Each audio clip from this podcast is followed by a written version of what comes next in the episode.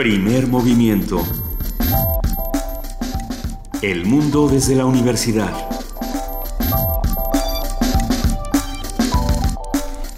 Muy buenos días, son las 7 de la mañana con dos minutos de este 3 de septiembre y arrancamos así primer movimiento. Luis Iglesias. Querido Benito Taibo, muy buenos días, buen día a todos los que nos están escuchando.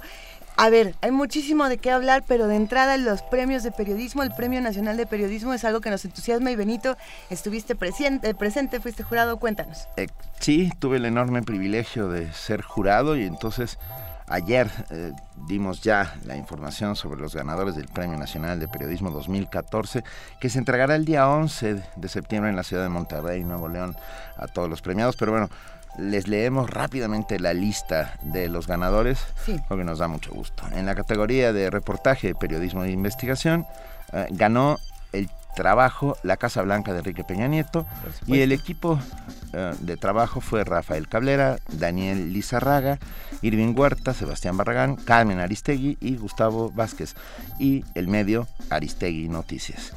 En la categoría de noticia, el equipo de radio de la Universidad de Sonora. Por Uniradio su Sonora que nos transmite. Buenos días, Juana Inés de esa. ¿Cómo ah, están? son nuestros amigos por la cobertura noticiosa Río Sonora. Por el, por el siguieron paso a paso, día a día, el derrame tóxico y la verdad es que es un trabajo espectacular en noticia. En Crónica ganó Hugo Roca Joglar por su trabajo Lo que me dice el amor, Mahler en una cantina de Irapuato, de la revista Replicante. En entrevista, Erika Martínez Prado con el trabajo Vivir para Matar del periódico Norte de Ciudad Juárez. En fotografía, Juan Miguel Dimayuga Meneses por su foto El niño autodefensa rumbo a la toma de los Sandoval en Apatzingán. ¿Qué fotografía? Es, espectacular, publicada en la revista Proceso. En artículo de fondo opinión, Rafael E. de Hoyos por la evaluación que no evalúa de la revista Nexos. En caricatura o humor, es caricatura, Rafael E. de Hoyos, perdón, Darío Castillejos Lascares por Justicia en Crisis del Imparcial de Oaxaca. Y en divulgación científica y cultural, y aquí una me, pongo de pie, como dicen en el FUT. Jaime Curialza y el equipo de producción de TV UNAM por el penacho de Moctezuma, plumaria del México antiguo.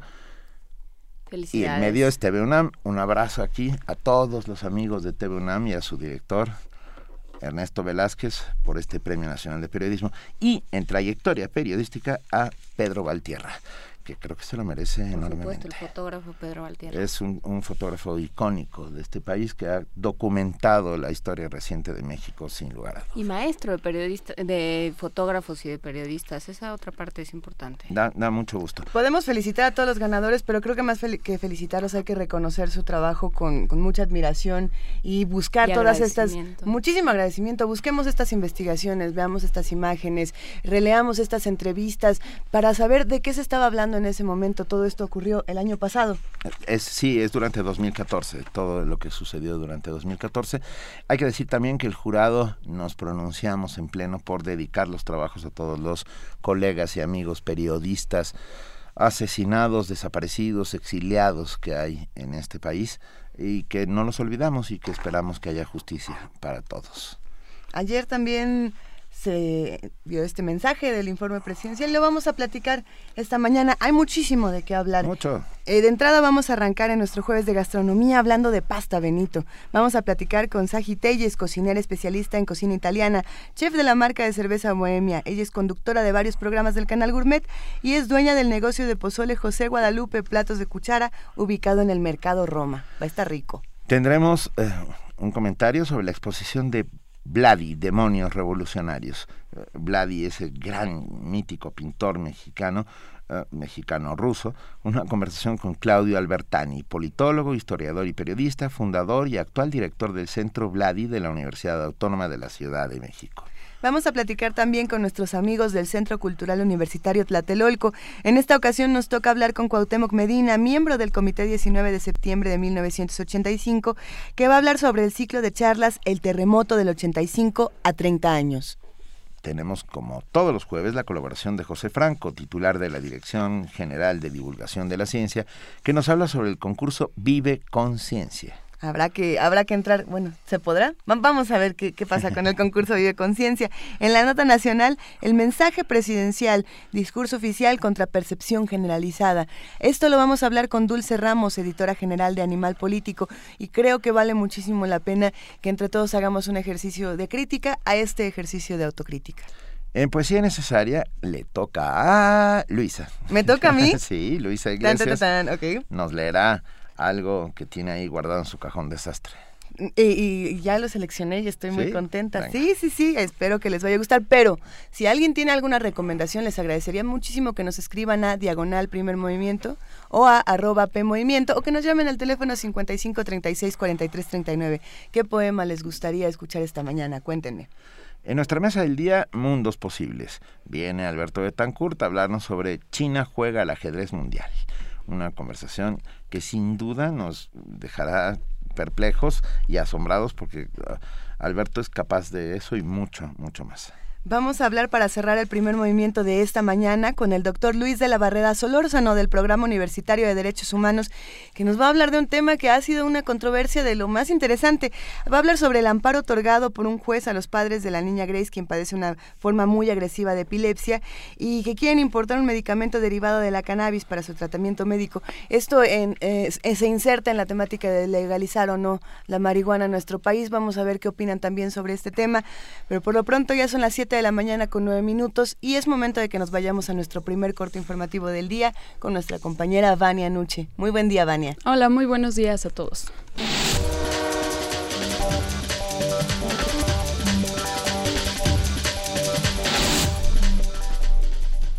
Iniciemos con información internacional. Otto Pérez Molina presentó su renuncia al cargo como presidente de Guatemala luego que un juez ordenó su captura. A través de un comunicado, Pérez Molina dijo que continuará con el debido proceso y por lo tanto se presentará ante la justicia. La renuncia del mandatario será efectiva una vez que sea aceptada por el Congreso. El cargo lo asumiría de manera interina el actual vicepresidente, Alejandro Maldonado, un abogado conservador y expresidente de la Corte de Constitucionalidad. Maldonado se quedaría en el cargo hasta el 14 de enero del próximo año, cuando debía terminar el periodo original de Pérez Molina, quien está acusado de asociación ilícita, cohecho pasivo y caso especial de defraudación aduanera, los mismos delitos por los que su ex vicepresidenta, Roxana Valdetti, fue encarcelada. Miles de inmigrantes y refugiados, en su mayoría sirios, llegaron al puerto de Pireo, en Atenas, intentando llegar al norte de Europa a través de los Balcanes. Mientras tanto, ayer en las costas de Turquía, nueve sirios se ahogaron tras el naufragio de dos embarcaciones procedentes de la ciudad de Bodrum que intentaban llegar a la isla griega de Kos. Entre los muertos se encontraba un niño cuyo cuerpo sin vida fue fotografiado en las playas de Turquía, la imagen conmocionó las redes sociales. Se trata de Aylan Kurdi, de tres años, cuya familia huía del conflicto en Siria.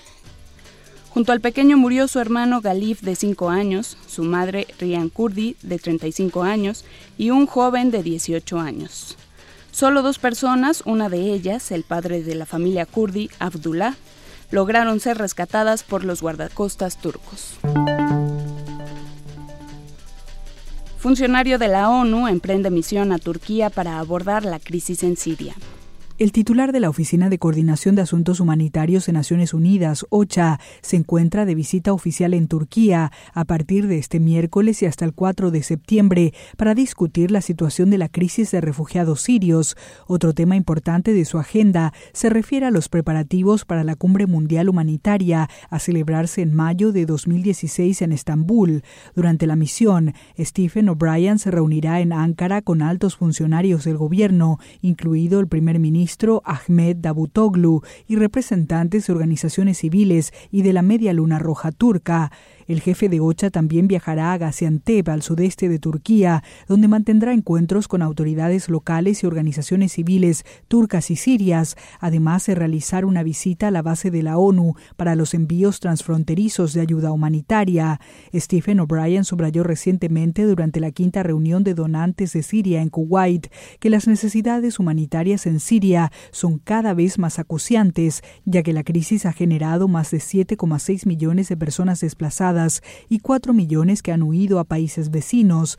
Otro obstáculo es la grave escasez de fondos, señaló O'Brien. Las agencias humanitarias solo han recibido un tercio del dinero que necesitan para el plan de respuesta en Siria, que asciende a 7.420 millones de dólares para 2015.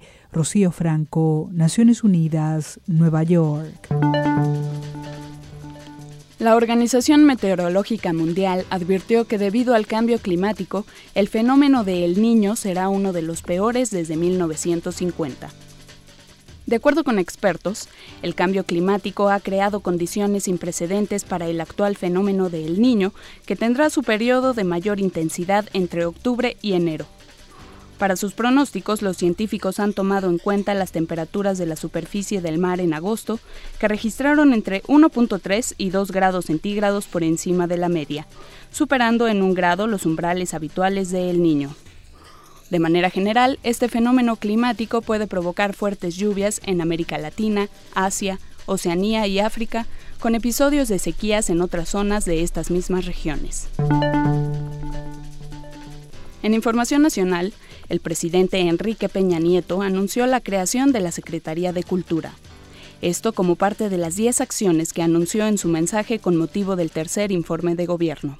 Daremos un renovado impulso a la cultura de nuestro país. Es convicción de este gobierno que todos los mexicanos tengan acceso a la cultura y al mismo tiempo puedan crear y expresarse a través del arte.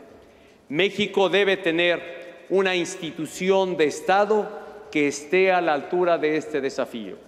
Por ello, en breve presentaré una iniciativa para crear la Secretaría de Cultura. Esta decisión es resultado del análisis del presupuesto bajo de base cero y de la metodología que hemos empleado. Lejos de implicar un mayor gasto, permitirá optimizar y dar mayor relevancia a la inversión que se realiza en cultura. Con esta decisión, hoy el Gobierno de la República confirma que la cultura es una prioridad nacional para impulsar el bienestar y el desarrollo integral de los mexicanos. Diputados de oposición mostraron sus dudas acerca de las 10 medidas anunciadas por el presidente Enrique Peña Nieto para eficientar el gasto, impulsar el desarrollo y mejorar la calidad educativa. Marco Cortés, coordinador del PAN en la Cámara de Diputados, dijo que esperan que las 10 medidas anunciadas no se queden en buenas intenciones. Para el coordinador del PRD, Francisco Martínez Neri, si el Ejecutivo quiere hacer más eficiente el gasto, no debería derrochar recursos en promocionales que solo sirven para la imagen personal.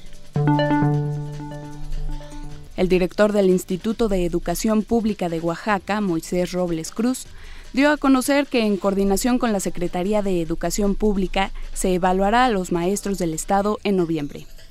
Detalló que esta semana iniciarán la primera etapa de la evaluación del desempeño docente ciclo, escolar 2015-2016, que consiste en el registro de los profesores para obtener información sobre el cumplimiento de responsabilidades profesionales. El examen de conocimiento se realizará del 14 al 28 de noviembre y la publicación de resultados será el 15 de febrero de 2016. De acuerdo con el informe anual del Registro Nacional de Datos de Personas Extraviadas o Desaparecidas, al 31 de diciembre de 2014, el total de personas desaparecidas o no localizadas del fuero común fue de 24.812. En el documento que fue entregado a la Secretaría de Gobernación se detalló que la mayor proporción de personas no localizadas a esa fecha se ubicó entre los 15 y 19 años, mientras que según los registros del Fuero Federal, un total de 418 personas permanecían como desaparecidas o no localizadas. Y en la nota de la UNAM, la obra de Roger Bartra es indispensable en nuestra cultura afirmó Francisco Valdés Ugalde del Instituto de Investigaciones Sociales. En su participación en el evento Diálogos sobre la obra de Roger Bartra, consideró que entre las características más valiosas de su trabajo se encuentra la imaginación. Creo que la obra de Roger es indispensable en nuestra cultura, una cultura que es apología todavía lamentablemente, incluso nuestra cultura académica. Y es uno de los esfuerzos, para parafrasear a Octavio Paz, para salir del laberinto. Del arado al ajolote al cerebro marca un trayecto para entender la vida social y política de México y más allá hacia asuntos que son verdaderamente del interés general humano. Creo que estamos frente a un gran trabajo, una gran obra. Como decía Einstein, la imaginación es más importante que el conocimiento. Sin imaginación el conocimiento no avanza tanto como cuando se tiene imaginación.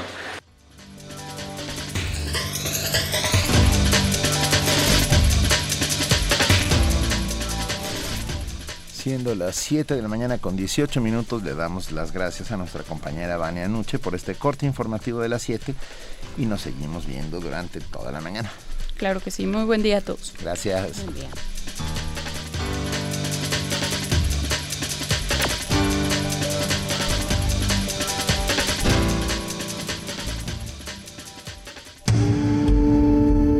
Primer movimiento. Donde todos rugen, el puma ronronea.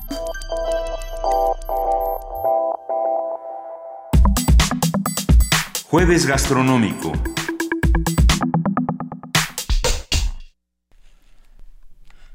El origen de la pasta desata cierta polémica. Muchos historiadores consideran que la pasta es originaria de China, pero otros dicen que la pasta pudo haber surgido espontáneamente en diferentes partes del mundo. Aunque se dice que Marco Polo introdujo algunas pastas de origen chino a Italia en el siglo VIII, se sabe también que ya... ¿Trece? 13, perdón. Porque- ok, perdón, 13. Se sabe también que ya en Italia existía una pasta seca confeccionada con harina de trigo de grano duro. El origen de la pasta puede ser confuso, pero lo que sí está claro es que quienes la popularizaron, ah, la extendieron por el mundo, fueron los italianos. La pasta se puede consumir como plato fuerte, como guarnición, como sopa y hasta como postre. Este alimento es tan importante que cuenta con una celebración internacional. El Día Mundial de la Pasta se conmemora el 25 de octubre. Y así es. Sobre la pasta, sus orígenes, evoluciones y variantes, nos da un inmenso gusto recibir esta mañana a Saji Telles, cocinera, especialista en cocina italiana, chef de cerveza bohemia, conductora de varios programas del canal Gourmet, dueña de una pozolería espectacular llamada José Guadalupe, platos de cuchara, ubicada en el Mercado Roma, y buena amiga. Muy buenos días, Saji Telles. Hola Benito, encantada de estar con ustedes. Es, para nosotros es un placer, Saji. ¿Hola? Sí, sí, ¿me ah, escucha? sí, te escuchamos claramente. A ver, ¿de, de dónde diablos viene la pasta? Ay, pues mira, como bien, como bien este mencionaban ahorita al principio del programa, no se sabe bien el origen, pero tienen datos que los romanos empezaban a hacer una una pasta muy parecida a la, a la lasaña. Eh, y si partimos de que la pasta es pues, la mezcla que se obtiene de la combinación de agua y algún tipo de cereal, pues bueno, o sea, tiene sentido, ¿no? Aunque no era una pasta que conocían los romanos como la conocimos hoy en día, pues ellos empezaron junto con los egipcios, porque los egipcios hacían, hacían pan y el pan también era una mezcla con, con agua, ¿no? Sí, había, De- había ciertos llamados panes ácimos, ¿no? Sí, sí, de hecho se utilizaba el spelt más que el trigo. Hoy en día utilizamos eh, para hacer pastas mucho más eh, el trigo que otros granos, pero en realidad la pasta se hacía con cualquier harina de cereal, ¿no? Eh, y si bien los romanos empezaron a hacer eh, estas pruebas, a llamarle lasaña, hacían una- un tipo de gnocchi, no como el que conocemos ahora, sino una, una especie de bolitas de masa que, que cocían en leche. Eh, por otro lado, los eh, árabes fueron los primeros que empezaron a secar estas pastas, ¿no? Imagínate que estos hombres pues viajaban kilómetros y kilómetros para atravesar el desierto y se les ocurrió un día eh, de alguna manera secar esta este pues esta mezcla de agua con cereales y los árabes se supone que son los primeros que hacen la pasta seca, ¿no?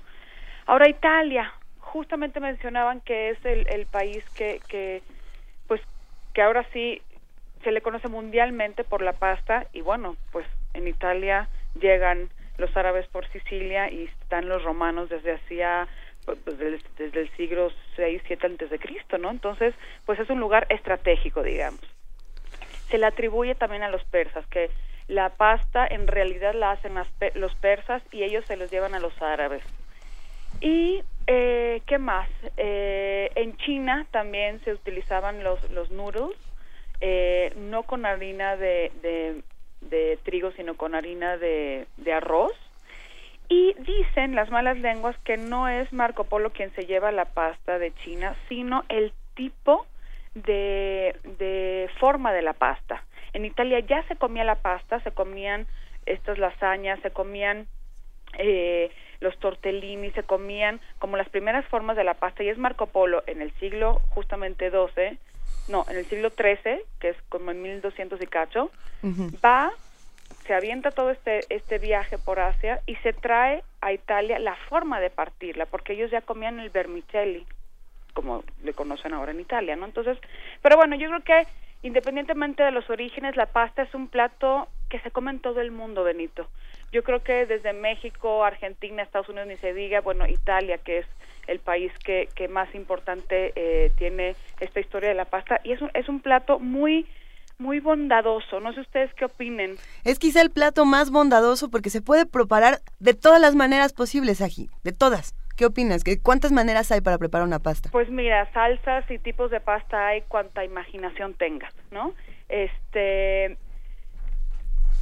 ahora con el gluten free, que hay mucha gente que es intolerante al trigo, eh, pues empiezan a también la imaginación no solo a quedarse en, en la en la pasta de trigo normal como la conocemos, sino ya empiezan a hacer cosas como eh, pastas de harina de maíz, pastas de spelt, de farro, de cebada, de muchas cosas que también, pues dices, es una maravilla, porque no nada más nos quedamos en, en un elemento que es el trigo, sino ya se puede extender a lo que sea.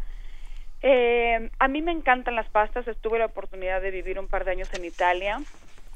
Los eh, italianos son muy celosos de sus recetas y muy orgullosos, entonces te, sí te puedo decir que hay dos características de la pasta italiana, la del norte y la del sur.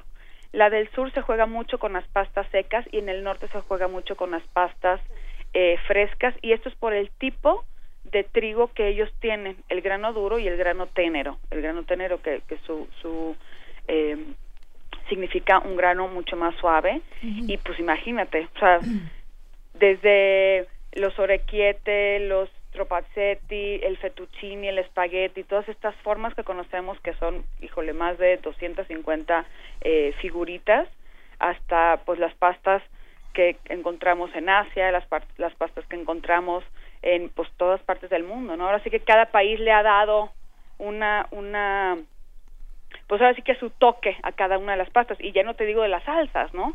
Que en cuanto a ingredientes y en cuanto a sabores pues son infinitas. Saji, hay una parte, te, te saluda Juana Inés de esa, hay una parte eh, que es muy interesante de, esta, de este relato que hacías de por qué se hizo tan, tan popular, que es que la pasta viaja muy bien, o sea, digamos, es muy fácil, ya seca, es muy fácil rehidratarla, cocerla, y, o sea, y es... eh, fue un gran, eh, una de sus grandes ventajas en, cuando, cuando las personas tenían que viajar y es una de las grandes ventajas ahora, es eh, para, para este estilo de vida rápido que, que no, de pronto no permite grandes eh, cocciones ni grandes tiempos de preparación, la pasta es en ese sentido también un alimento muy noble, se hace muy rápidamente. Sí, se hace muy rápidamente y ahora sí que le puedes poner de todo, verduras, este, Pescados. cualquier proteína, eh, hasta frutas, ¿no? Hay una, hay unas pastas rellenas de chocolate en salsa de frutas, este, Eh, eso es un postre, espero.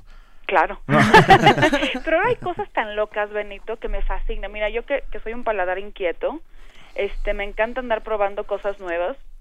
Y este año que fuimos a Italia tuvimos la oportunidad de ir por ahí de marzo.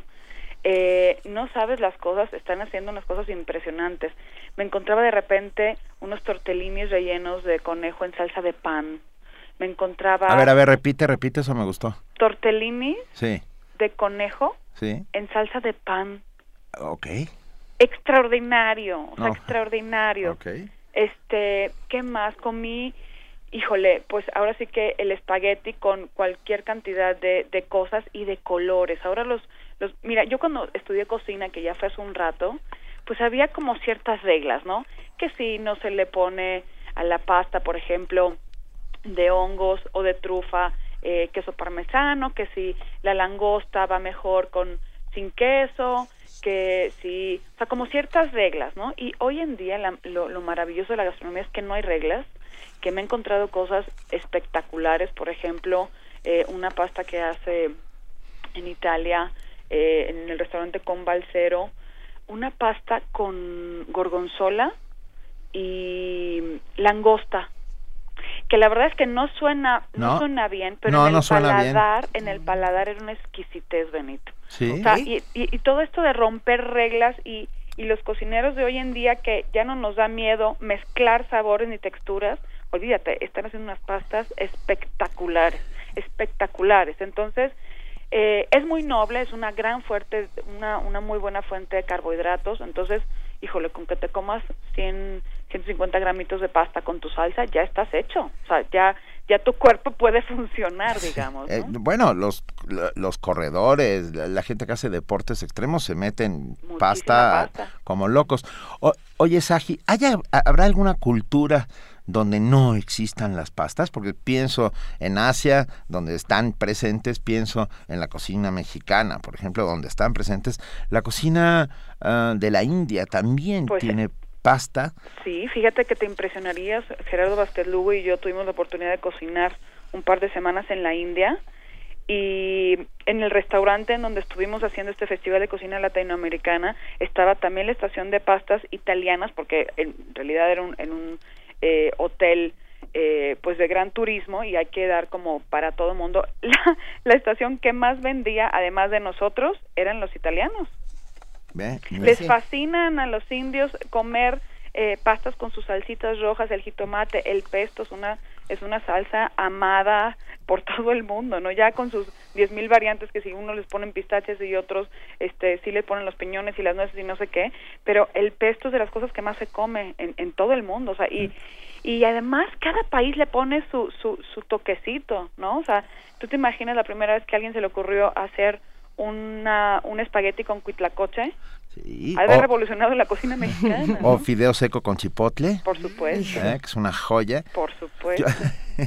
Oye, Saji, rápidamente nuestros amigos que hacen comunidad aquí en Primer Movimiento, eh, como Ana Lu Camposi. Un abrazo, Ana Lu Ana Lu Campos. Camposi, dice, Campos. los chocoyotes, bolitas de masa cocidas en caldo, frijoles o salsa, ¿contarían como pasta? Pregunta. Eh, híjole, pues en a ver, en estricto sentido es harina de un cereal con agua. O sea que sí, O contaría. sea, sí. En ¿Eh? estricto sentido, sí. O sea, los chochoyotes, pues como bien dice ella, son Perdón, dije chocoyotes, chochoyotes. son- sí, son chochoyotes. Ok. Este, pues, pues sí, en estricto sentido sí, porque es este agua con, con la harina del- de un cereal, en este caso es el maíz.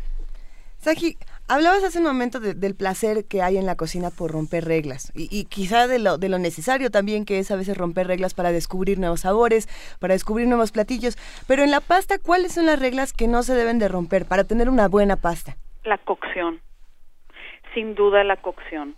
A nosotros no sé por qué nos gusta comernos las, las pastas sobrecocidas. Y eso tiene no nada más en el paladar consecuencias, sino también en la digestión. Si tú rompes toda la cadena de carbohidratos, antes de que te lo comas, tu, tu cuerpo no va a trabajar lo mismo y, y lejos de, de que tome nada más los carbohidratos que tiene que tomar, los va a agarrar todos. Entonces, seguramente te ha pasado que comes una pasta sobrecocida y empiezas a tener un poco de gases y eso se debe mucho a que sobrecocemos la pasta. La pasta tiene que estar al dente. El dente es un término que se utiliza solo para las pastas secas. Las pastas frescas no aplica porque porque la pasta eh, fresca eh, está hecha al momento.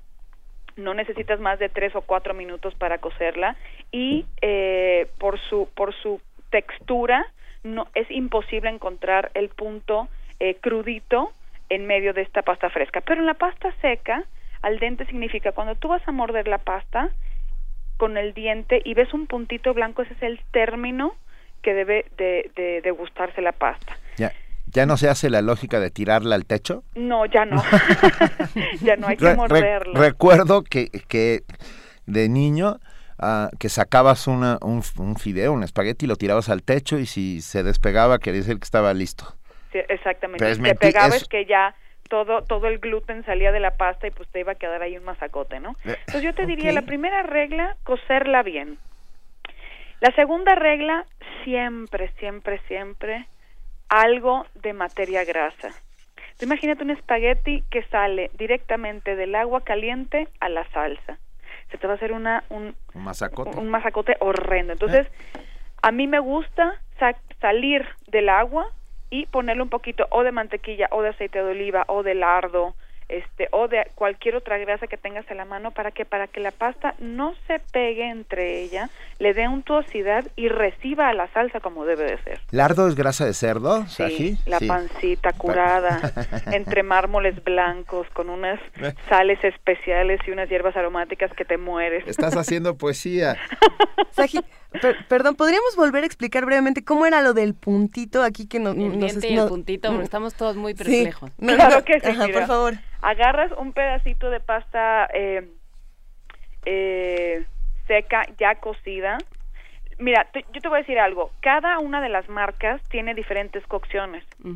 A nosotros se nos da siempre por no leer las instrucciones. Lean las instrucciones de la pasta y ese les va a dar el punto. Ahora, si les da flojera o las instrucciones vienen en italiano o en inglés, agarran cuando eh, empiecen a probar la pasta después de unos 10 minutos, la muerden con los dientes y ven si hay un puntito blanco o no. Pero, si hay, pero si hay, dónde? En la pasta, en, medio centro, de la pasta. Al centro okay. de la pasta. Al centro de la pasta. Si tú la muerdes a los 5 minutos, para empezar no la vas a poder morder porque está uh -huh. cruda uh -huh. y vas a ver muchísima parte blanca que todavía no se cuece. Al dente significa que es cuando el diente apenas roza la pasta y la y puedes hacer la mordida, tú alcanzas a ver solo un puntito de, de la harina, no toda la harina cruda. Ok, ya, ya quedó más claro. Muchas gracias. Y, y, otra leyenda urbana, la de espantar a la pasta, echarle un chorro de agua fría después de que sale. Si la vas a comer eh, luego, luego no. O sea, yo te diría, no le des un choque eh, frío. Si te la vas a comer dentro de una hora, sí hazlo. Eh. ¿Por qué? Porque si le haces un choque de cocción, la pasta ya no se está cociendo otra vez. De hecho, muchos restaurantes en donde la pasta tarda 15 minutos en cocerse, dejan la pasta a la mitad de cocción, cuando llega la orden, la vuelven a poner en, eh, bueno, lleva, llega la orden, uh -huh. cuecen la pasta, le dan su choque de, de frío y la dejan en stand-by. Y cuando llega la orden, nada más lo único que hacen es volver a, a sumergir la pasta unos 10, 20 segundos para ya servirla. Ahora, lo que te diría es, es inútil ponerle al agua de cocción sabores, porque la pasta ya tiene su sabor, no va a agarrar nunca un sabor del agua. Entonces, olvídense de la cebolla, del laurel, del aceite, eso no sirve para nada. Por cada litro de agua necesitan solo 10 gramos de sal. Es, es bueno saberlo porque uno luego se pasa de, de sal de salado, o, se emociona. O le falta, exactamente. La regla que utilizan los italianos es por cada litro de agua hirviendo 10 gramos de sal. Entonces hasta ahora tenemos la cocción, un poco de, de, grasa y la sal. Y la salsa, una buena salsa y una generosidad en la salsa. Tú cuando hablas de, de una pasta, eh, muchas veces hablas de un plato fuerte, aunque sea una pasta hecha con verdura, la pasta, la pasta es muy generosa. Y es un plato llenador. Entonces, si te vas a comer 100 gramos de pasta cruda, pues ya cocida, va a ser un platote enorme. Entonces, la pasta es importante, pero al final es el vehículo. ¿Para qué? Para que llegue la salsa, porque si no, imagínate qué aburrido, aburrido sería comerte cucharadas la salsa pomodoro, ¿no? Uh -huh, Entonces, claro. eh, teniendo este vehículo tan importante que es la pasta, tiene que haber un balance entre la salsa y el, el, el gramaje de la pasta, ¿no? Y, a, y, ahora que dijiste la palabra mágica pomodoro o jitomate, nos está, nos escribió uh, perdí, lo perdí, lo perdí. Perrito flaco. Perrito flaco. Hace una pregunta interesante. Muy interesante. Si no había jitomates, por ejemplo, esta, esta especie de lasaña de la que hablabas eh, al principio de la antigua Roma, ¿con qué, con, con, qué hacían la salsa? Dice, si no había jitomates, porque ya no es difícil concebir eh, el espagueti sin, sin el jitomate. Son muy van muy aparejados. Son muy amigos. Son muy amigos. Mira, ellos hacían una pasta, utilizaban mucho las verduras y las y las mezclaban con miel y con leche. Esas eran sus salsas. El pomodoro pues llega después de que llegan los españoles a México y se lo llevan de regreso a Europa. Eh, pero sí, de verduras, de verduras, de leche. Utilizaban mucho los granos, las almendras, eh, las nueces que les llegan a través también de los árabes. Eh, no eran salsas como las concebimos hoy en día. Los mismos ñoquis eran bolitas de masa y agua que se cocían en leche, por ejemplo. Hoy les ponemos papa, les ponemos ricota, le ponemos, eh, eh, ¿cómo se llaman? Eh, espinacas. Pero sí, ¿no? Utilizaban pues lo que tenían ellos a la mano, ¿no? Oye, Saji, ayúdanos a, a asombrar y a sorprender a nuestros amigos de Primer Movimiento con una fácil receta distinta. Que a ti te guste mucho. Pues mira, no sé si distinta, pero a mí un buen espagueti al pomodoro no se reduce nada más a cocer los jitomates y tener este el, la cebollita eh, caramelizada y el ajo. Sí, es, es digo, es, es parte esencial del, del espagueti al pomodoro, pero si tú rostizas tus jitomates, la cebolla y el ajo en el horno por varias horas a fuego medio, haces una salsa que te queda como una eh, una pasta de jitomate que la vas eh, vas jugando con las hierbas, hay veces que le pongo epazote, hay veces que le pongo hoja de aguacate, hay veces que le pongo albahaca, hay veces que le pongo tomillo, romero, salvia, cualquier hoja verde que se encuentren para aromatizar este esta eh, pastita, esta más bien esta salsa de, de pomodoro. Y a la hora que hacen el espagueti, sale del agua, lo saltean en tantito aceite de oliva con este puré de, de jitomate, pero aparte en crudo, ya ya para antes de servir y nada más saltear, es bien importante que le demos eh, esta eh, como refres como como refrescar el paladar con jitomate picado en crudo y otra vez eh, ajo en crudo y cualquier otra hierba. Entonces vas a tener la salsa que es roja, eh, ya de todos los jitomates cocidos, pero también vas a tener un jitomate crudo que te va a ayudar a, a que no sea esta salsa pesada de jitomate, sino como darle un giro que no te esperas en el paladar con los trozos de jitomate que cuando muerdes se te, se te salen los la- el, el, el, el- el juguito del, del, del Oh, sí. jitomate, ¿no? Entonces yo te diría, esa es mi, mi, mi receta como más añorada, digamos. Me estás de- torturando. y a las siete y media de la mañana. A las siete y media de la mañana. Entonces es una receta sencilla. Le pueden, es más, pueden hacer un pico de gallo en crudo y saltear su, su espagueti en la, en la salsa de, de concentrado de jitomate y les va a saber de verdad delicioso. Delicioso. Le pueden poner aguacate, le pueden poner tantito chicharrón, no sé, o sea, algo que... que- Chicharrón. Chich- claro, chicharrón, imagínate qué rico con el jitomate y, y la pastita. El mismo aguacate, no nos, no nos atrevemos a utilizar el aguacate en las pastas, ¿te has dado cuenta? Bueno, en el fideo seco sí, o sea, realmente es algo que nosotros hemos compensado, digamos nosotros del pueblo mexicano, no yo, pero que ha compensado con el con el fideo seco, o sea, el Sí, fideo pero una seco. salsa de aguacate es difícil. Ah, sí. Ah, no, es casi, es- o sea, una suerte de guacamole caliente. Exactamente, y a la gente le da miedo y no sabes qué rico sabe el, gua- el aguacate ¿Cómo, así. cómo es que se prepara una salsa caliente de aguacate? A lo mejor es que no sabemos cómo, cómo hacerla. Pues mira, lo que yo he hecho es poner en, en el grill el aguacate, a la Wow. mitad sin el hueso, agarra este sabor ahumado, cuando ya está listo se puede partir en cubos y entonces ya puedes saltear la pasta en la misma salsa de jitomate o la puedes saltear con verduras o la puedes saltear con huitlacoche o con una crema de quesos y al final ponerle este aguacate que no está crudo sino tiene esta estas notas este pues de carboncito y no sabes el sabor. O unos tortellini rellenos de, de guacamole. Wow. este no sé o sea te digo la, la pasta es lo- lo- el alimento yo creo que más versátil que tenemos nosotros los humanos. Eh, y pues ahora sí que la imaginación y los ingredientes que tengas a la mano Y el arrojo pues, también, porque hay una claro. parte también de arrojo. claro por supuesto Es que si no, este, si no eres arrojado, No, no, no te dedicas a cocinar, Así te es. dedicas a otra cosa, ¿no? así es Hay que ser muy valiente. Rápidamente todos nuestros amigos eh, cómplices de primer movimiento están escribiéndonos, eh, dándote las gracias, abrazándote. Eh, Anguiano dice, excelente cátedra en pastas. Mario Mora dice, declárome fan del fideo seco con todo lo que se le pueda poner. Claro.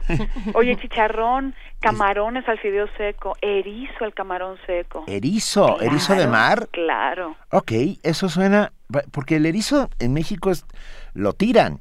Sí, ¿Eh? a- a- tenemos muy pocos años que empezamos a, a- a demandar este producto en México y en Ensenada tienen unos erizos espectaculares. Entonces imagínate, Es como meterte a un cacho de Neptuno en la boca. así es. Porque es, Todo es- el es mar. es- es el mar así, o sea, e- está Neptuno, el capitán Ahab, to- todo dentro del erizo, ¿eh? Y Moby Dick. Exactamente, pero imagínate un fideo seco, No, ya, compactito, me gustó, ¿eh? con el erizo crudo encima y a lo mejor el chipotle al lado, la crema, el queso, no hombre, te mueres. Saji, o camarón, saji. o chorizo. Para.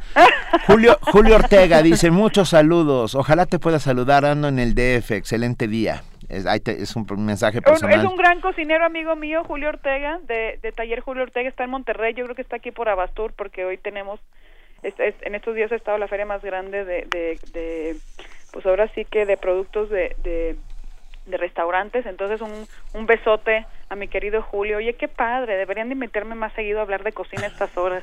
Te, de- te deberíamos invitar a hablar de chiles en nogada. ¿Quieres venir? No, Sí, no, hombre, espera, quieras. porque yo te conozco, Saji. No, tienes que ¿De venir pozole? a hablar. eh, no, peor todavía, porque te- hay un secreto que yo sé de Saji. ah, de cocina de cocina del Medio Oriente. Sí, Ah, ¿Eh? De Bien, cocina libanesa. Bien, lo, lo menciona Benito. Fíjate que a Benito lo conozco ya desde hace un par de años que tuvimos la, la oportunidad de trabajar juntos para, para el canal Gourmet y cada vez que lo veo son de esas personas que, que te pone de buenas nada más de verlo. ¿No? Entonces, imagínate Sí. trabajar con Benito. Ha sido No, de sí, verdad sabemos. una Sí, delicia. sí, sabemos. tenemos una idea. ¿Sabes qué? Eh, Lo que pasa es que ellas dos no les toca la parte de la comida, entonces no, no son tan felices como lo éramos tú y yo. Lo vemos en ayunas y temprano, pero lo queremos de todas maneras. Saji, cuéntanos dónde está tu pozolería, por favor, rápidamente. Estoy en el mercado Roma, este, aun cuando yo tengo un background de cocina italiana, cuando nos invitaron a Alejandro Zárate y a mí a participar en el mercado Roma, fíjate que ya estaba casi todo, menos el pozole Benito, y dije, oye, no hay mercado sin pozole, vamos a arriesgarnos a hacer un pozole. Bueno, la gente le fascina. Tengo mi receta, porque no es un cualquier pozole, ahí, ahí tienen que ir a probarlo. Le pongo, entre otras cosas, jengibre para que no caiga pesado y, y otras cositas que, que de verdad no, no se lo pierdan. Estoy en el Mercado Roma, en el local 19. Entonces, ahí estoy todos los días. No cerramos ningún día del año del- de, las 9 de la mañana hasta las 9 de la noche. En fines de semana nos hemos ido hasta las once y media de la noche. Y ahí les, les, les ofrezco las tostadas, porque no hay pozole, sino una tostada también a un ladito que, que te ayude como que a comerte ese pozolito. Y chamorros. Entonces el día Ay, que... qué Ok. rico. Oh, algo light. Algo leve, sí. Poquito nomás. Oye, perdón, Saji, dime. convocada a hablar de cocinas libanesas y del Medio Oriente, Con todo el gusto del mundo. escucha qué bonito. Paulina Van der P nos dice, ya muero de hambre y acabo de desayunar. ¿Es normal? No te Por preocupes, es normal. Sí, y el doctor Salvador Villalpando, que estuvo con nosotros hablando de lactancia, dice, eh, ¿cómo le suena espagueti miscuac con arrachera y salsa de tequila? Ándale. Ándale, ¿eh? ¿Puede funcionar? ¿Puede funcionar? funcionar. Que nos compartan la receta los que nos están escuchando. Saji Telles, qué placer hablar contigo esta mañana. Te agradecemos muchísimo. No, hombre, es un honor de verdad que me hayan levantado esta hora con esta alegría que es este hablar de cocina y con grandes amigos como es Benito. Este, de verdad les mando un, una- un abrazo caluroso, muchos besos y aquí voy a estar pendiente para ir a hablar con ustedes de comida libanesa. Feliz de la vida Pero- y cuando quieran los espero en el Mercado Roma. Pero tienes que venir para Voy. ver la comida libanesa Va. así de golpe y te volverás amiga de estas de mis dos compañeras porque porque porque lo sé de cierto. Perfecto. Te mandamos un enorme beso y te damos las más cumplidas gracias. Fue una verdadera delicia hablar contigo esta mañana, Saji. Muchísimas gracias. Igual, igualmente los quiero y pues bueno, aquí en espera de, de cuando quieran invitarme y les llevo yo cositas ricas de comer. Ya está. Ya estuvo. Conste. Muchísimas sí. Está, quedó Es grabado. claro que sí, con Gracias, todo el Aji. gusto. Les mando muchos besos, bonito día. Besos y abrazos. Hasta, Hasta luego. luego. Primer movimiento. La vida en otro sentido. Son las 7 de la mañana con 46 minutos y ya se encuentra en la línea de primer movimiento José Franco, titular de la Dirección General de Divulgación de la Ciencia de la UNAM. Muy buenos días, Pepe, qué gusto escucharte, ¿cómo estás? Muy buenos días, Luisa. Buenos días, Juan Inés. Buenos días, Benito. Es un placer nuevamente estar con ustedes. El placer siempre es nuestro, Pepe. ¿Qué tal? Oye, el... Eh, el clima está un poco fresco, ¿no es cierto? Poquito, poquito. Eh, el reporte de clima es lloviendo con posibilidades de ponerse peor. Lloviendo y mojado, sí, horrible. Y bueno, la verdad es que sí está está está fresco, lo cual debíamos de agradecer porque en muchos otros lugares el clima está bastante bastante bastante difícil de de, de, de soportar porque hace mucho mucho calor. El cambio el cambio climático definitivamente nos está nos está pegando y así como el cambio climático nos está pegando hay muchos otros problemas que podríamos llamar retos los cuales está enfrentando nuestro país y está enfrentando todo el mundo que pueden ser eh, resueltos o por lo menos se pueden trabajar soluciones desde la ciencia y la tecnología. Y justamente en esa dirección para tratar de que los estudiantes de licenciatura de cualquier universidad pública o privada de nuestro país reflexionen, piensen sobre la problemática de nuestro país y traten de generar soluciones, se ha ideado un concurso en donde participan muchísimas instituciones que se llama Vive Conciencia. Este concurso es un concurso enfocado justamente para que los estudiantes de licenciatura desarrollen su inventiva, su talento y nos ayuden a pensar en soluciones para toda una serie de problemas que son importantes. Cambio climático, por supuesto, es un tema importantísimo, pero también la salud mental y las adicciones en nuestro país es un problema grande. La seguridad alimentaria en todo el mundo es importante. La energía, la salud pública, la, el agua, el medio ambiente, la educación. Eh, y, aquí en, México la migración es, es, es, es todo un, un tema en el cual debemos de reflexionar. Mexicanos que se van al extranjero, eh, personas de otros países que pasan a través de nuestro territorio, eh, etcétera, y todos estos todos estos problemas eh, pueden ser pueden ser eh, abordados desde la perspectiva de la ciencia y la tecnología. Y pues este invitamos a, a todos los jóvenes no solamente de la UNAM sino de todas las universidades de México a que participen. Y para para estimularlos a que participen hay un premio por cada uno de los 10 temas que mencioné. Un primer premio con 50 mil pesotes para el primer premio. Entonces yo yo este estoy muy muy emocionado porque este este concurso nos puede nos puede generar no solamente la reflexión sino nos puede generar incluso algunas soluciones viables y muy buenas para el futuro de México. No sé ¿Cómo la ven ustedes, jóvenes? Pues muy bien, Pepe, porque además, bueno, me, yo recuerdo que el año pasado el concurso Vive Conciencia dio eh, grandes resultados y las personas, las ideas ganadoras, eh, pues fueron de todo, ¿no? había, por ejemplo, un, un, pan de trigo nutracéutico que estaba enriquecido con frijol, pinto y semilla de chía, ¿no? Por ejemplo, dentro de todas las cosas que se, que se propusieron. Y yo creo que este año van a tener igualmente resultados fascinantes. Sí, sí, no me equivoco, ¿verdad? Así es, bueno, el año pasado... Sí, ese concurso bien dices, eh, eh, Luisa, tuvimos la participación de un chorro de estudiantes, participaron cerca de dos mil estudiantes de licenciatura que pues nos mandaron sus propuestas.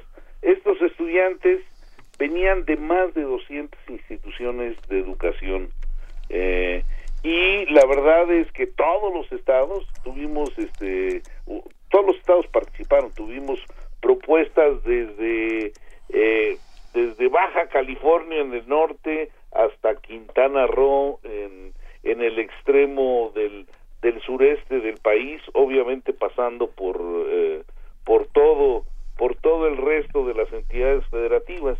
Y una cuestión que fue padrísima que me dio a mí muchísimo gusto es que los jóvenes ganadores, los proyectos ganadores, no vinieron de las grandes universidades del país, sino vinieron de un sistema de universidades que son los institutos tecnológicos, las universidades interculturales, las universidades politécnicas y las universidades tecnológicas, eh, todas estas eh, todas estas instituciones están arraigadas en los lugares en donde en donde trabajan para justamente enfocarse en los temas que son relevantes en la región y las carreras están eh, pues eh, muy muy muy enfocadas a reforzar los sectores productivos y obviamente atacar los problemas que se viven en la región. Entonces los jóvenes en estos eh, en estas instituciones están acostumbrados a pensar en el día a día de la problemática de los lugares en donde viven y eso se notó en los resultados del concurso pasado. Nos da mucho gusto y tenemos tenemos el audio promocional que lo vamos a poner ahora mismo, si estás de acuerdo. Pero por supuesto. Pero no sin antes mandarte un enorme abrazo y decirte que como siempre es un placer hablar contigo, hablar de ciencia, hablar de divulgación de la ciencia y de todo lo que sucede en este curioso mundo. Y seguiremos hablando del concurso y platicaremos, eh, ya lo estamos eh, concertando, platicaremos con los ganadores del año pasado para que inviten a otros jóvenes a participar en este concurso. Maravillosísimo, oye, pues este, yo, yo la verdad estoy muy, muy emocionado con este concurso. Y nada más para cerrar, déjenme decirles que el concurso es un poquito un pretexto, un pretexto para que hagamos patria hacia el futuro para que los jóvenes se involucren y tengamos generaciones próximas que sean muy muy sensibles a la problemática local de sus comunidades y que colaboren para desarrollar eh, sus sus regiones. Eh, los programas asistencialistas que hemos tenido eh, a lo largo de muchos años por los diferentes gobiernos federales no han dado resultados. La pobreza sigue en aumento, los rezagos eh, de nuestros eh, eh, de nuestro país siguen en aumento y yo creo que es hora de meterle el diente con conocimiento. Y la idea es justamente eso que se haga innovación pero innovación social. Pepe para ser patria me gusta. no nos encanta. Hasta qué años es joven pues este, yo creo, bueno, yo ya tengo 66 y me sigo sintiendo joven, ¿eh? Pero, ¿hasta qué edad podemos participar en este concurso? Bueno, esto es para jóvenes que están estudiando una licenciatura. Y pueden ser jóvenes de la tercera edad si están estudiando una licenciatura. Ah, bueno, excelente. Pues, ¿qué te parece si escuchamos el audio entonces, Pepe? Me parece una idea fenomenal. Te mandamos un enorme Abrazote. abrazo. Un gran abrazo para todos. Muchísimas gracias, Pepe. Hasta luego. ¿Confías en que a través de la ciencia, la tecnología y la innovación se pueden enfrentar los principales retos de nuestro país? Pues esta es tu oportunidad. Si eres estudiante de educación superior, participa en el segundo concurso Vive Conciencia. Arma una propuesta, escrita y en video, que ofrezca soluciones a problemas relacionados con alguno de los 10 retos de la Agenda Ciudadana de Ciencia, Tecnología e Innovación. Podrás ganar 50 mil pesos. Regístrate antes del 2 de octubre en www.agendaciudadana.mx. Ideas que resuelven. Dale un sí a la ciencia. Très bien. Vous avez une réservation Oui. Très bien. Suivez-moi s'il vous plaît. Voilà. Mesdames et messieurs, s'il vous plaît. Damas y caballeros, por favor. Las más grandes bandas del jazz francés para ustedes. Amigos, les habla Alberto Zuckerman, invitándolos cordialmente a escucharme en la serie Jazz Francés. En ella encontrarán a las grandes figuras de esa música en ese país y aquí los espero.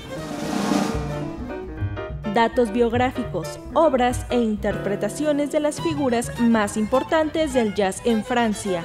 a partir del lunes 7 de septiembre con la compañía del pianista y crítico musical Alberto Zuckerman. Solo por el 96.1 de FM.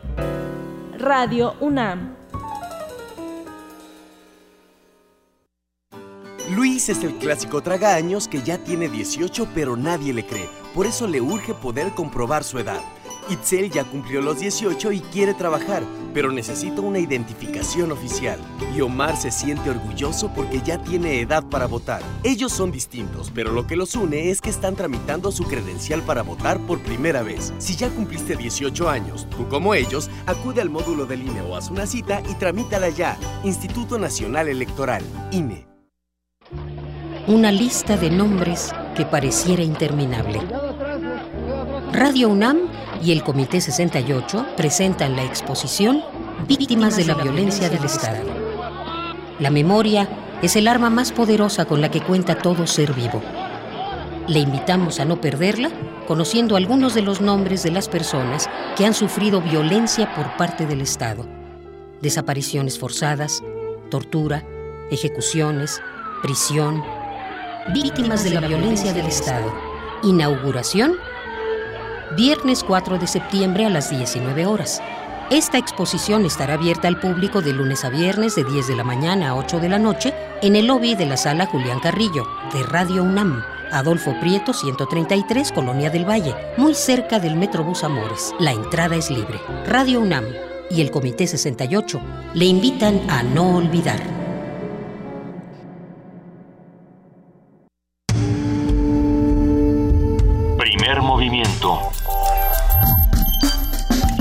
Azul y oro. Seguimos recibiendo todos sus correos, todos sus comentarios, sus tweets, sus mensajes de Facebook y les queremos recordar que hoy es el último día para que, bueno, hoy hasta las 11 de la noche, hasta las 12, ¿ok? Es la última oportunidad que tienen para sumarse al hashtag Gracias Colofón para ganarse este diccionario María Moliner, que sin duda es una de, de, las adquisiciones más bellas que pueden tener en su hogar. Si escriben, si no escriben, si les gustan las palabras y hasta si no, María Moliner los acercará al maravilloso mundo de las letras. Les va, les va a fascinar. Es, es, mi, es uno de mis diccionarios consentidos. Yo creo que, que vale muchísimo la pena que nos escriban Gracias Colofón, hashtag Gracias Colofón, ya sea Facebook, Twitter, correo electrónico o teléfono, y nos digan sus dos palabras favoritas y su nombre completo. Con eso van a entrar a esta tómbola. Esperemos que, bueno, que se metan muchos, ya, ya van de hecho muchos mensajes. Ya van de hecho, porque además llegan de los lugares más insospechados, este, la gente que uno se encuentra por la calle, que dice, ah, por cierto, mis dos palabras, y ponme, y y, y, así todo el mundo se está sumando. Eh, nos da muchísimo gusto y queremos agradecer una vez más a, a, Colofón por, por este regalo tan bonito que queremos compartir con todos ustedes. Así que ya lo saben, diagonal primer movimiento, arroba P movimiento, 55 36 43 39 y primer movimiento unam arroba gmail.com. Nosotros nos vamos a nuestro corte informativo de las 8 de la mañana con nuestra compañera Elizabeth Rojas. Muy buenos días, Elizabeth. ¿Qué tal, Luisa Juana Inés? Buenos días. Buenos días.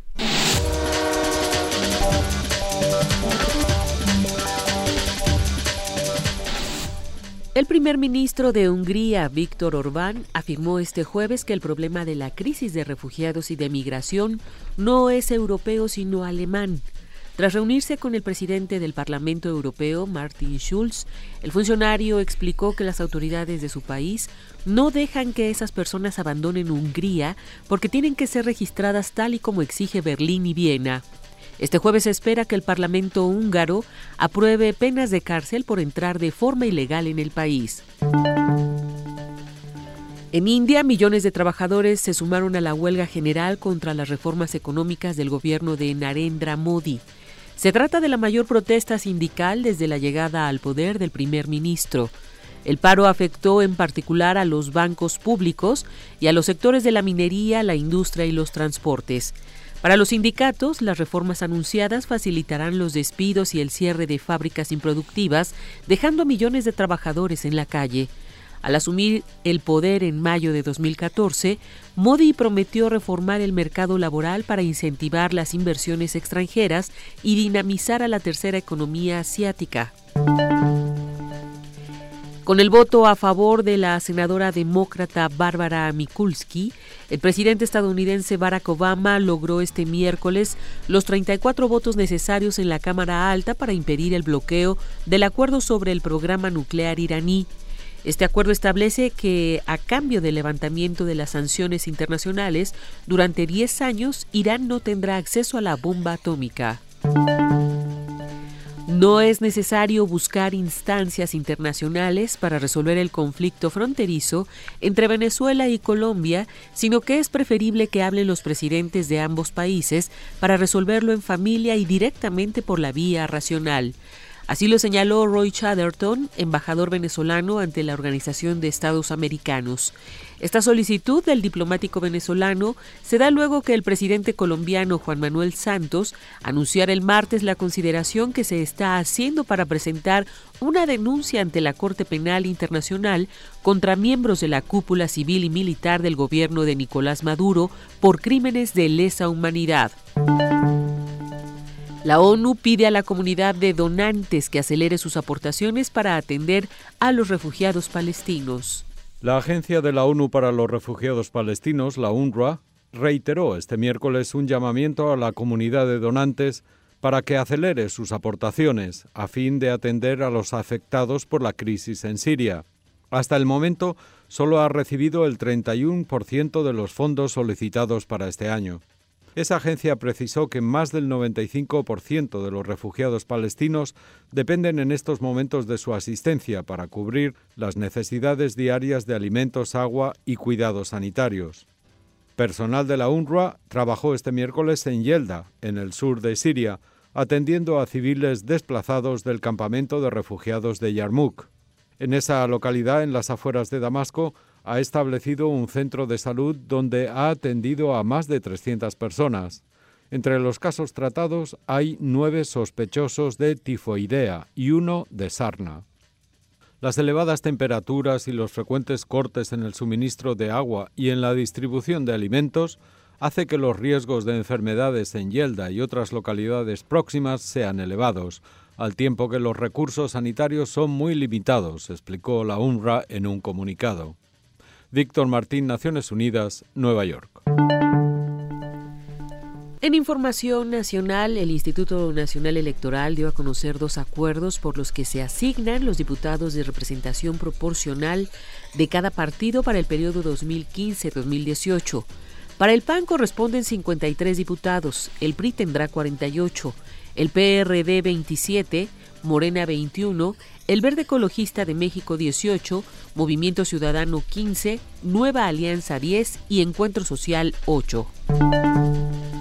La Procuraduría General de Justicia de Michoacán giró una nueva orden de aprehensión en contra del líder de la Fuerza Rural de Ostula, CMI Verdía Cepeda, por su probable responsabilidad en el delito de homicidio calificado.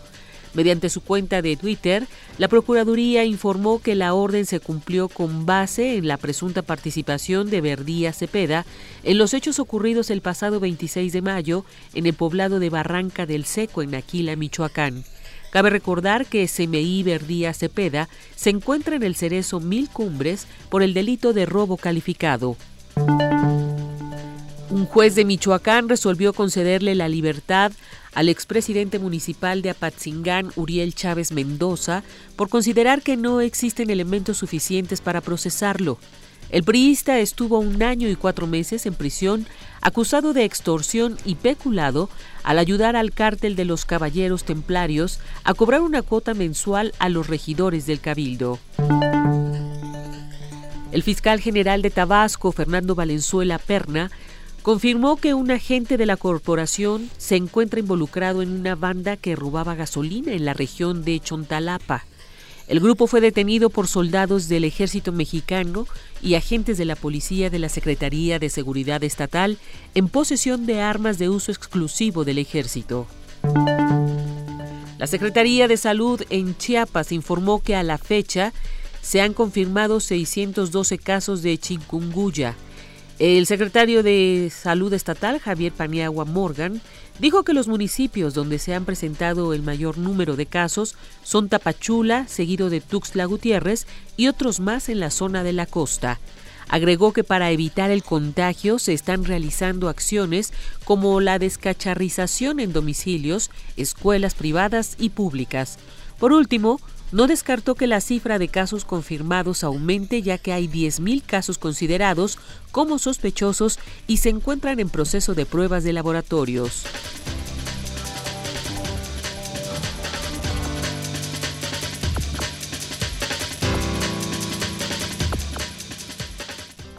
Gracias a nuestra compañera Elizabeth Rojas por este corte informativo de las 8 de la mañana. Elizabeth, nos escuchamos en una hora. Hasta el rato, Luisa. Buenos días. Buen día.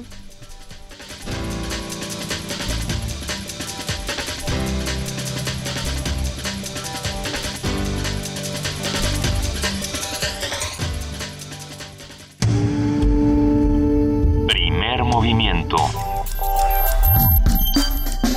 Donde la raza habla.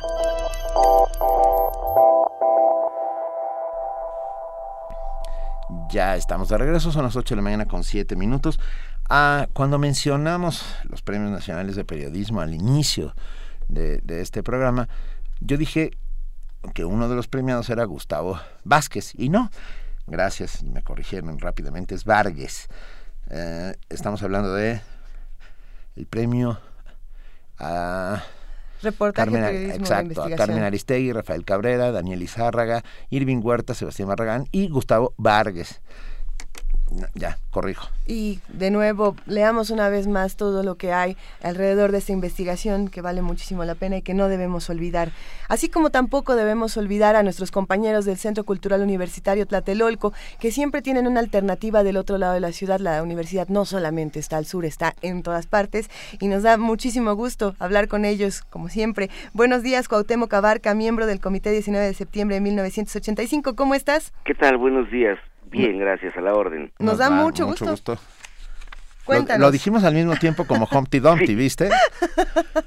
Nos da mucho gusto que estés con nosotros. Pues a nosotros también estar colaborando, haciendo conjuntamente actividades con el Centro Cultural Universitario Tlatelolco, que en este caso se refieren al 30 aniversario del terremoto de 85, y con este motivo estamos organizando pues varias actividades que empiezan este viernes, mañana, a las 5 de la tarde, con la conferencia del maestro Ursúa, que se llama Solo creativamente la ciudad es nuestra. Luego el viernes 11 seguiremos con una conferencia denominada Terremoto 1985, la ciudad que se nos fue, que será ricamente ilustrada con imágenes y videos de eso que ya no existe, el multifamiliar Juárez, el Nuevo León, el Regis, el Superleche, el Conalep, tantas cosas que se perdieron en 85, además de las miles de vidas. Luego el día 12, al mediodía, el dramaturgo Felipe Galván va a dar una conferencia llamada de terremotos y teatro independiente. El 17 de septiembre a las 17 horas se va a hacer la mesa redonda a 30 años del terremoto, la ciudad que queremos, este es un ejercicio de utopía sobre la ciudad ideal que anhelamos nosotros. El 21 de septiembre a las 5, ese es el lunes, se va a hacer una mesa conversatorio sobre el terremoto de 85 donde van a participar sobrevivientes y gentes que estuvieron trabajando en rescate ese año. Al día siguiente, el 22, vamos a tener los videos del terremoto y el 26 a las 11 de la mañana una conferencia de esquizofrenia y educación artística con Protart, que es una experiencia exitosa en la construcción de comunidad que nació con el terremoto. Todo esto va a ser en el piso 19 del Centro Cultural Universitario Tlatelolco y, y bueno, el 18 habrá una actividad que es en conjunto con Secretaría de Cultura de la ciudad, eh, un concierto en la Plaza de las Tres Culturas a las 5 de la tarde también. Y el 19 vamos a tener una jornada muy amplia de actividades en eh, la huella del edificio Nuevo León, que empieza de las 7 de la mañana a la 1 de la tarde, incluyendo la misa solemne del 30 aniversario. Entonces, creemos que con esas actividades estamos eh, contribuyendo a rescatar la memoria colectiva de lo que vivimos, aprendimos, logramos en el 85 para que nos sirva para que mejoremos la situación actual y sobre todo la futura para que nuevos eh, terremotos no nos cobren una eh, cuota tan alta como la del 85. Eh, completamente de acuerdo. Además, eh, Cuauhtémoc, de alguna otra manera, el 19 de septiembre del 85 signa, marca, desde mi punto de vista, el nacimiento no oficial de la sociedad civil organizada. No sé qué opinas. Así es, bueno, este Carlos Monsiváis decía que estábamos trabajando como sociedad civil sin saber que ese era el título que teníamos. Que eso éramos, sí. Y pues sí, efectivamente, eh, en ese día o a partir de ese día miles de ciudadanos se volcaron a las calles, a los sitios de desastre, a ayudar en el rescate de víctimas, a organizar los campamentos, a atender a la gente, a organizar el tránsito, a hacer muchísimas acciones que el gobierno no tenía capacidad de hacer, se vio rebasado totalmente, y que si no hubiera sido por la participación de todos estos cientos de miles de voluntarios, la, mm, lo que estaríamos lamentando ahorita sería un número mucho mayor de muertos y una situación mucho más grave. La sociedad civil dijéramos que llegó para quedarse y, es y debe ser un protagonista activo en la vida del país. Sin lugar a dudas, una página donde podamos ver todos los eventos. Sí, eh, está desde luego la página del Centro Cultural que es www.tlatelolco.unam.mx y en el Facebook tenemos dos páginas, una que es eh, Comité 19 de septiembre de 1985, otra que es Comité Tlatelolco 19 de septiembre 1985 y también en Twitter es la cuenta arroba Comité 19 Sept.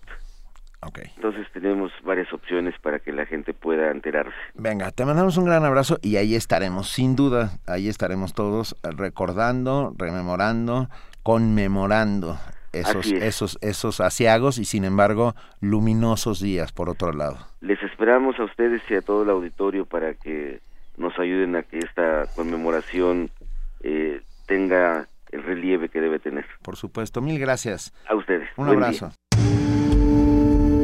Primer movimiento. Donde todos rugen, el puma ronronea.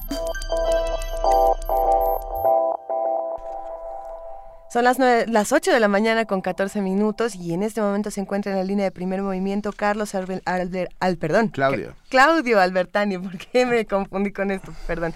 Él es politólogo, historiador y periodista, fundador y actual director del Centro Vladi de la Universidad Autónoma de la Ciudad de México, la UACM, y nos va a hablar de esta exposición Vladi, Demonios Revolucionarios. Claudio Albertani, buenos días, ¿cómo estás? Eh, buenos días, buenos días a todos ustedes. Gracias por uh, interpelarme. No, por favor, es un placer. Además, recordar a, Vladi y a su maravillosa obra es un motivo de regocijo para el primer movimiento. Cuéntanos un poco, Demonios Revolucionarios. Bueno, esta es eh, la primera exposición que organizamos en, uh, un nuevo ciclo del, Centro Vladi y eh, estamos eh, enfocados hacia estudiar la iconografía de Vladi Vladi es un eh, eh, pintor eh, muy complejo. Su obra es de pronto difícil de interpretar. Y bueno, experimentó además con diferentes estilos pictóricos, fue figurativo, luego abstracto, luego otra vez figurativo, tenía un toque surrealista, usó muchas técnicas. Y en ocasiones, como decía, su obra puede dejar perplejos y, y eh, da, la impresión eh, que muchos eh, han remarcado de desorden. Lo que resulta de este estudio que hicimos a partir de los 318 cuadernos que conservamos es, es que detrás de este caos aparente reina en realidad un orden inesperado. La curadora de la exposición, Silvia Vázquez Solzona, que por cierto es egresada de la UNAM, de Estéticas de la UNAM, logra identificar las fuentes visuales del pintor y construye una interpretación que nos permite mirar de eh, una forma nueva, digamos, sus cuadros y su obra principal, que son los murales de la Biblioteca Lerdo de Tejada, ¿no?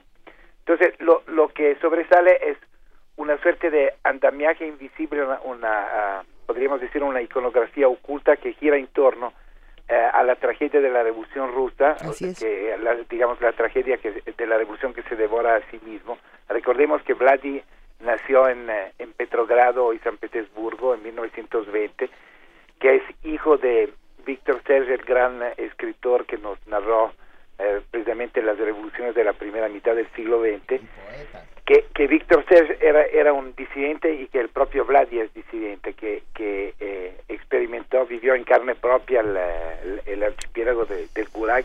Entonces toda su obra está, eh, eh digamos, tiene, tiene este origen y eh, eh, gira en torno a, la, a la cuestión de la, de la revolución rusa ¿no? y concretamente al asesinato de Trotsky.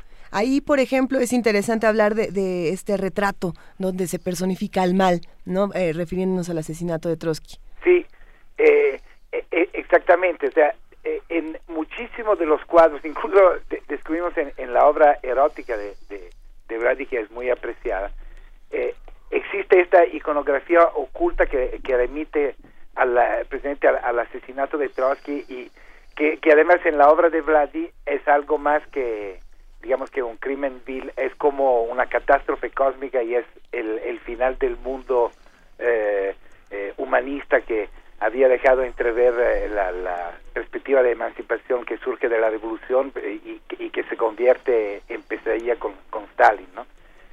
Entonces, lo, lo, que se ve en la en la exposición a través precisamente de los cuadernos es que Vladi va, va construyendo a través de unas líneas al principio sencillas y, y luego más compleja, una, una, una simbología que, que, gira en torno a, a este evento, ¿no? Y, y, es extremadamente interesante eh, ver, ver cómo, cómo esto eh, se gesta y es un poco la, la fuerza de la, de la exposición.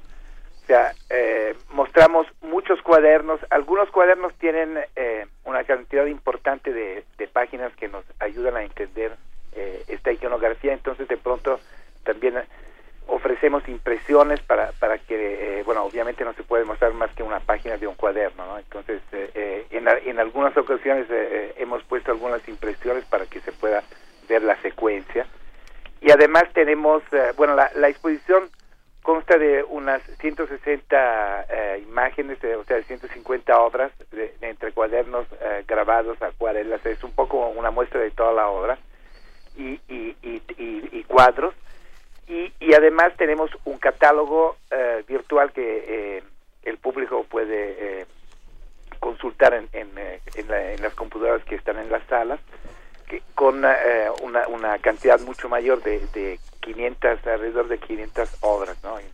Entonces es, es un trabajo, digamos, de investigación muy serio y, y, y que, bueno, ha costado mucho tiempo y, y que es en gran parte mérito de, de, la curadora, como decía Silvia Vázquez Solzona. Oye, Claudio, rápidamente, dinos dónde y cuándo podemos ver la obra. Sí, es hoy, eh, inauguramos hoy a las 18.30 en el Centro Vladi, que se eh, ubica en la calle Goya 63, en la colonia Insurgentes Miscoac, Metro Miscoac. Es un poco difícil llegar en carro, es mejor llegar, el metro está, y está a muy, una cuadra de, del metro. Muy fácil. Sí, ¿eh? Muy fácil, muy fácil. Sí, muy fácil y contamos también habrá una perdón habrá una mesa redonda con eh, Alberto Ijar destacado también profesor de la de la UNAM y crítico de arte y Cecilio Baltasar pintor también historiador del arte que fue amigo de de, de Vladi Venga. Luego estará nuestro rector Hugo Boites y el coordinador de difusión cultural Cutsilamco. Bueno, pues todos todos ahí, todos a ver a Vladi y, y, muchas gracias por estar con nosotros. Yo, yo me despido de ti con una pequeña frase de Víctor Serge Ajá. que dice solo hay esperanza en la acción. Así es. Entonces, bueno, solo hay esperanza en la acción y la acción es hoy ir a las seis y media a la calle de Goya a ver al maravilloso Vladi, que es de una fuerza y una potencia increíble. Eh, Exacto, y no se dejen desanimar por la lluvia, tenemos mala suerte, hay una lluvia terrible. de- Nada, la lluvia es lo de menos. El refugio es el arte. Es el arte. Venga. Y el arte de Vladi en particular. Eso. Un abrazo, Claudio Albertani. Un abrazo a ustedes. Gracias. Muchísimas gracias. Primer movimiento. La vida en otro sentido.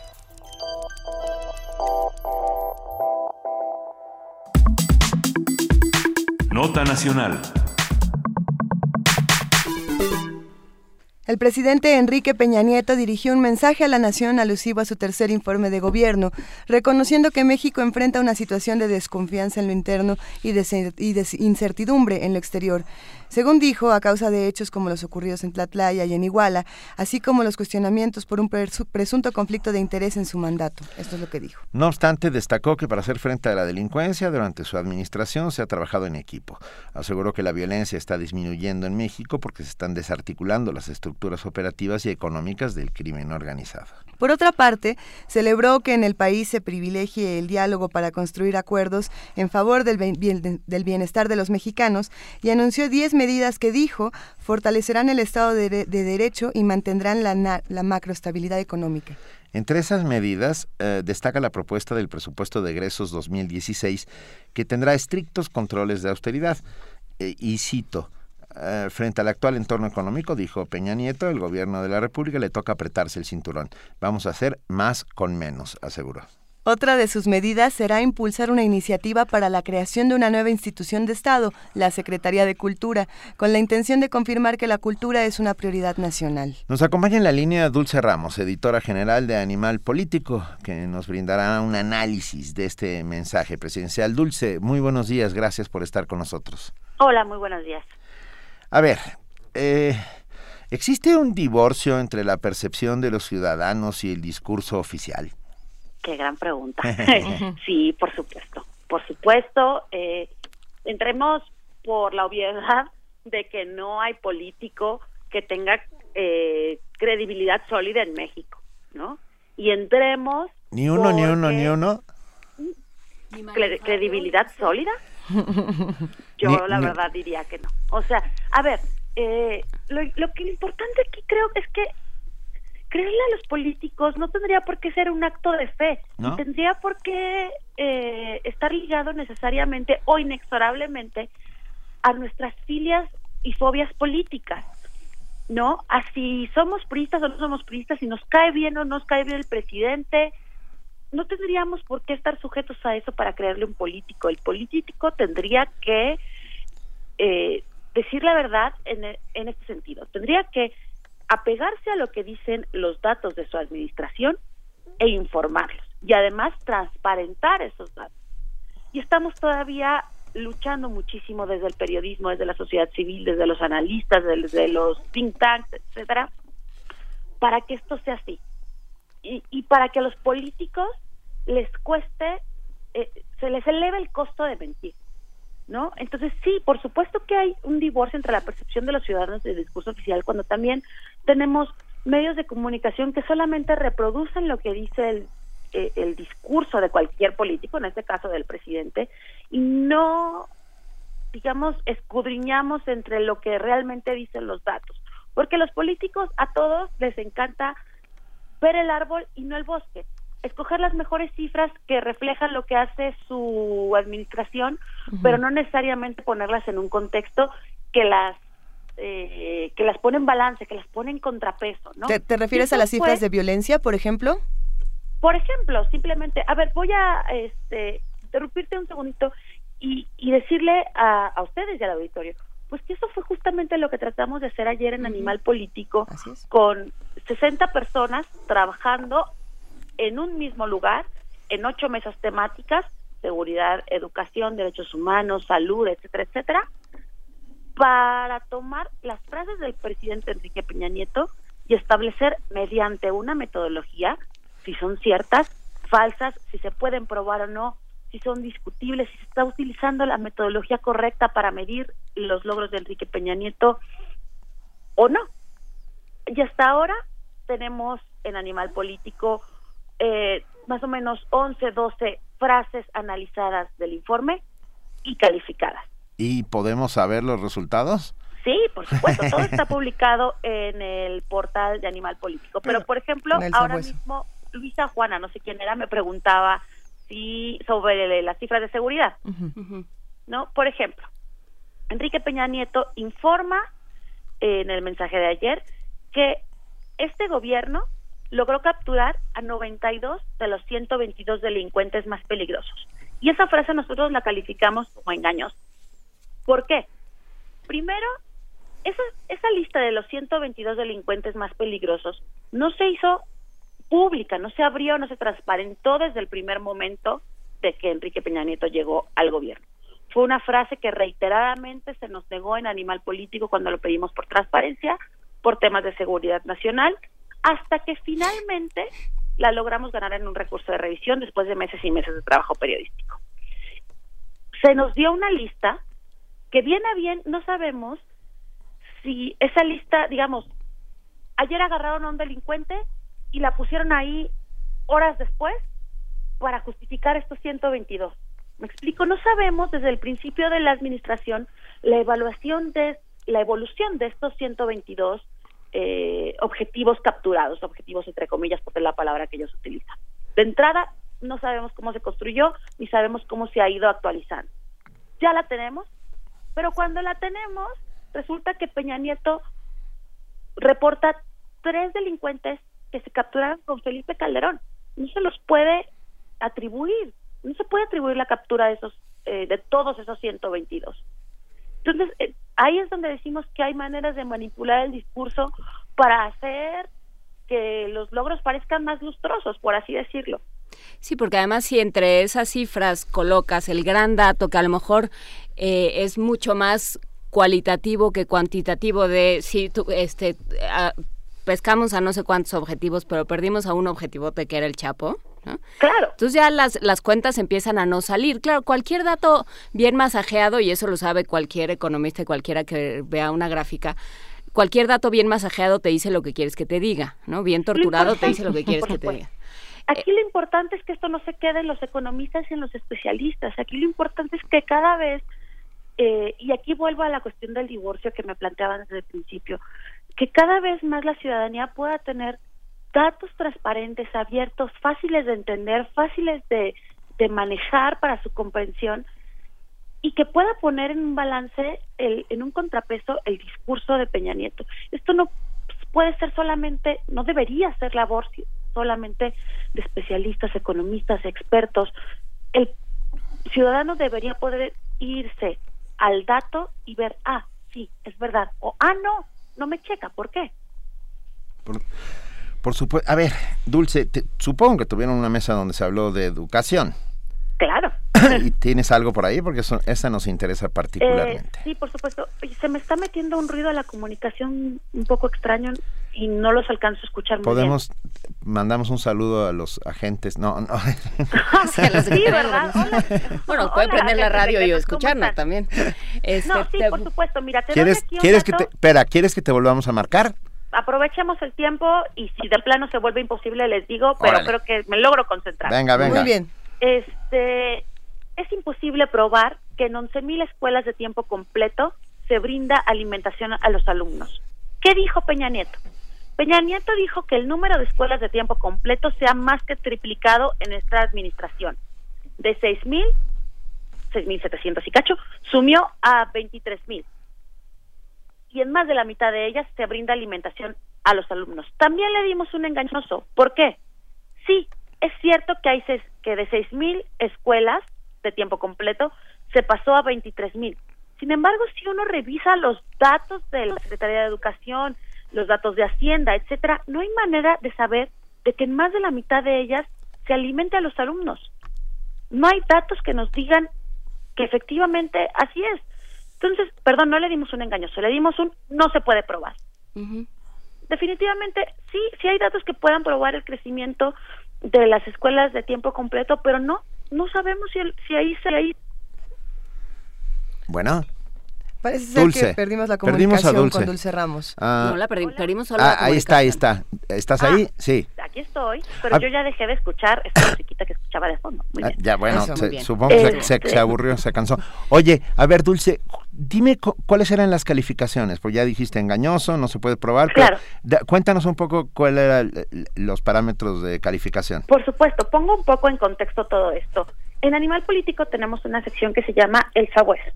El Sabueso hace lo que en el periodismo se conoce como verificación de datos o verificación del discurso. Es decir, es tomar una frase, no una frase opinable como el rumbo del país está correcto, no, una frase que tenga datos y que suponga que hay rendición de cuentas en ella, ¿no? Entonces la tomamos y nos vamos, número uno, a preguntar a la, a la persona que dijo esa, fra- esa frase cuál es su fuente. En este caso, evidentemente, no podíamos ir a- con el presidente, interrumpir su discurso y decirle, oiga, presidente, ¿cuál es su fuente? Sino tomamos, damos por sentado que todo lo que informa el presidente en su mensaje por el tercer informe está en el informe. ¿En dónde exactamente? En una parte del informe que es poco conocida para el ciudadano de a pie y que se llama anexos estadísticos. Claro. Son cuadros y cuadros y cuadros y tablas y tablas y tablas de información que se supone debería respaldar todo lo que dice el presidente en su mensaje y todo lo que informa al Congreso en ese mamotreto que le entrega al presidente del Congreso cada año. Y entonces, vamos a los anexos. Bueno, vemos la frase, la escogemos. En esta ocasión tuvimos, como te digo, ocho mesas temáticas, 60 personas trabajando a la vez. Vamos a los anexos estadísticos y vemos si efectivamente ahí se respalda. Si no, tuvimos la oportunidad de hacerle algunas preguntas a la presidencia de la República, que a su tiempo fue contestando. Y además, el hecho de que en el anexo estadístico mm, esté el dato, coincida, no sentamos con eso que es verdad. ¿Por qué? Porque como bien decían ustedes, hay manera de masajear datos y de pintar una realidad como los políticos quieren.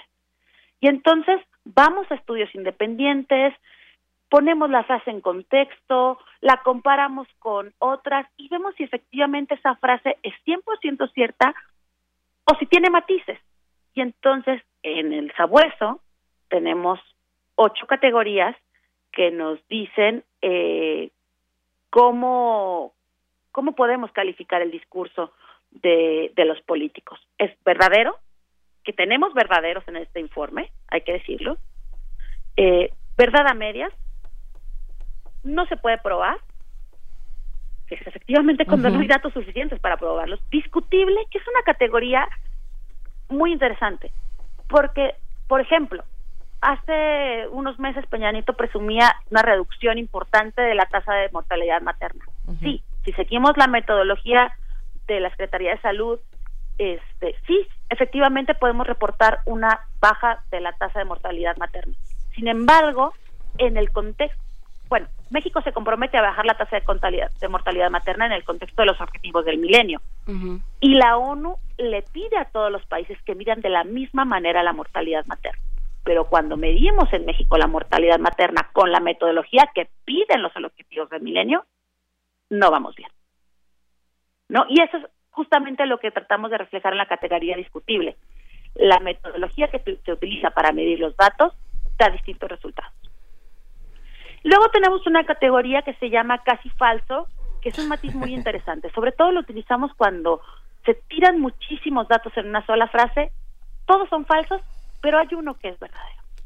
Esto pareció, que es esto pasó muchísimo en el informe, ¿no? Daban datos y datos y datos y datos y era como una, Sí, una hasta lista ahora no interminable de cifras. Claro, hasta ahora no hemos dado un casi falso, más bien estamos este, en engañoso y no se puede probar, en verdades a medias, etcétera. Y bueno, y por último, bueno, no es por último, tenemos también la categoría falso, es decir, no los datos no se corresponden con la frase, y tenemos una categoría que se llama ridículo, que es cuando además no es que no nada más se correspondan, sino que se- la frase se aleja muchísimo de la realidad. Esas son nuestras categorías. ¿En, en cuál de estas categorías entra esta frase que dijo el presidente Enrique Peña Nieto de que el enemigo de este país era la, demoga- la demagogia y, Y el y el populismo. Pues mira, yo creo que esa es justamente una de las frases que no tomaría el sabueso para revisión, para revisión Porque es una porque no tiene interpretación. datos duros. Eso- Claro. exactamente. Nosotros tomamos frases que realmente pueden comprobarse que debería haber datos duros, transparencia, datos abiertos en los informes de esa frase. Por ejemplo, eh, una frase que tengo que decir que es verdadera y que no tenemos empacho en regatearle eh, logros que sí puede presumir esta administración. Dijo Peña Nieto, más de 33 mil personas obtuvieron, perdón, personas con discapacidad obtuvieron un trabajo gracias al gobierno federal. Bueno, fuimos a las bases de datos del Servicio Nacional de Empleo y efectivamente había, es más, eh, podemos dar la frase exacta, 34.283 personas con discapacidad. Es decir, había 34.283 puestos de trabajo para personas con discapacidad que así, eh, que fueron llenados, digamos. Y esto es verdadero, digámoslo, ¿no? Digamos también cuando las cifras no necesariamente eh, favorecen o cuando, como ya decíamos, se, se escogen los datos que mejor eh, interpreta o que mejor respaldan al presidente. Cobertura de educación media superior, es decir, bachillerato. Peña Nieto dijo que se había incrementado, bueno, que la cobertura había alcanzado 74.5%. Resulta que si medimos esta cobertura de jóvenes en preparatoria con la llamada tasa bruta, es decir, comparar los jóvenes que están en bachillerato con todos los jóvenes, efectivamente, Peña perdón, con los jóvenes que de entre 15 y 17 años, es decir, si medimos los que están en, en bachillerato con los todos los jóvenes que tienen la edad para estar en bachillerato, sí, efectivamente, hay una tasa de 74.5%. Pero la manera eh, exacta para medir esto, la, ma- la manera más adecuada para medir esto, no es la tasa bruta, sino la tasa neta. Es decir, comparemos los chavos que están en prepa con todos los chavos de este país. Y ahí vemos que la tasa de cobertura no es de 74.5%, sino de 55.4%. Y es un incremento nada más de dos puntos porcentuales, no de 8.6 puntos porcentuales, como dice el presidente. ¿No? Este, y así hay, hemos publicado hasta ahora más o menos 10, 12 frases. Dulce, eh, a reserva de, de que las consultemos, eh, si Peña Nieto llega con esta crisis de credibilidad, digo, en buena parte eh, él hizo bu- buena chamba para, para conseguirlo, pero también él y su gobierno, pero también ustedes y nosotros y un montón de medios y un montón de gente tampoco ayudamos, digamos, contribuimos a francamente lastimar la imagen de, del gobierno del gobierno federal y de los gobiernos estatales. Y ese es nuestro trabajo. Cuál crees que sea cuáles crees que sean las responsabilidades y los retos de medios y sociedad civil de ahora en adelante Yo creo que el, el reto del periodismo y la responsabilidad del periodismo siempre ha sido, que se haga o no se haga eso ya se puede cantar, siempre ha sido no comparar el discurso y no reproducir los discursos tal como vienen, hacer justamente este trabajo de evaluación, de comparación, de búsqueda, de análisis, de investigación. Se hace muy poco periodismo de investigación en México, eh, se hace buen periodismo en México, no, no, esto no quiere decir que, que no se haga, ¿no? Pero el periodismo de investigación se hace muy poco. Ahora, esa es nuestra responsabilidad. Pero la responsabilidad no nada más es nuestra. Por supuesto que nosotros no podríamos llegar a estos resultados si no hubiera datos, una cultura de datos abiertos, transparencia, rendición de cuentas, ¿no? Y ahí tenemos que decir, pues que sí, que, que haya un avance en la apertura de datos que permiten contrastar, eh, sopesar, poner en un balance todo el discurso de los poderosos. Sin embargo, no son suficientes. Tenemos que en las dependencias, cuando se les solicita información por vía transparencia, entregan todo ilegible, en formatos que no son datos abiertos, es decir, que no se pueden manejar, analizar fácilmente, que hay que hacerles muchísimo trabajo para poder meter- meterlos en una base de datos, en Excel, que ahorita ya cualquier chico de prepa sabe hacer una sumatoria en Excel. y poder ponerlos en contexto, es decir, es responsabilidad mutua, es un, somos un espejo los unos de los otros, ¿no? Entonces, sí creo que esto no es golpear por golpear, esto es exigir rendición de cuentas, elevarle a los políticos el costo de la mentira, luchar por abrir el gobierno, por abrir los datos y por transparentar la gestión pública. Y yo creo que esa es la misión que tenemos todos, ¿no? No, no solo los periodistas, sino la propia sociedad civil, que es recibir cuentas claras, pues, ¿no? Son nuestros empleados. No tendría que ser solo labor de el experto en educación, el economista, sino de todos, poder entrar. o sea que no, yo entiendo que los datos a veces son complejos, ¿no? Y como en el anexo estadístico son tablas, tablas y tablas y, y te mareas. Claro pero hay que ponerlos también a, pie de calle. Dulce, están hechos para eso, para marear, ¿eh? En algunos de los casos. Por supuesto. Lo importante es no dejarnos marear, ir al dato y explicarlo. Dulce Ramos, te agradecemos por hablar esta mañana con nosotros del tema del informe. Eh, quisiéramos, si nos lo permites, tratar brevemente otro tema que ayer ha dado mucho de qué hablar y que nos interesa tu opinión desde, desde este trabajo que haces como editora de, Animal Político. Y se trata de la noticia de que Otto Pérez Molina eh, renuncia ayer a, su cargo y bueno, ha dicho que se va a presentar. Y, y eh, en términos de rendición de cuentas, esto es algo muy interesante para todo el mundo. ¿Qué te pareció? Se me pone chilita la piel con el caso de Guatemala. De verdad dices Guatemala y me están dando escalofríos. Yo no, yo no puedo creer y me, muero de la envidia que en un país que hace 30 años tenía una dictadura militar, que tenía a Ríos Montt al frente, donde se violaban los derechos humanos de una manera terrible. Me atrevo a decir que aún más terrible de lo que eh, de la crisis que tiene México ahora mismo, que en 30 años Guatemala haya logrado pasar de eso a un presidente que renuncia, bueno, que primero se le imputa, se le quita la inmunidad, renuncia y tiene una orden de captura. ¿Cómo llegó Guatemala, un país que además seguramente los mexicanos en nuestro discurso día a día decimos que es una república pequeñita y los ninguneamos, etcétera, etcétera? ¿Cómo llegaron a lograr que un presidente renuncie y sea procesado para rendir cuentas? ¡Qué envidia!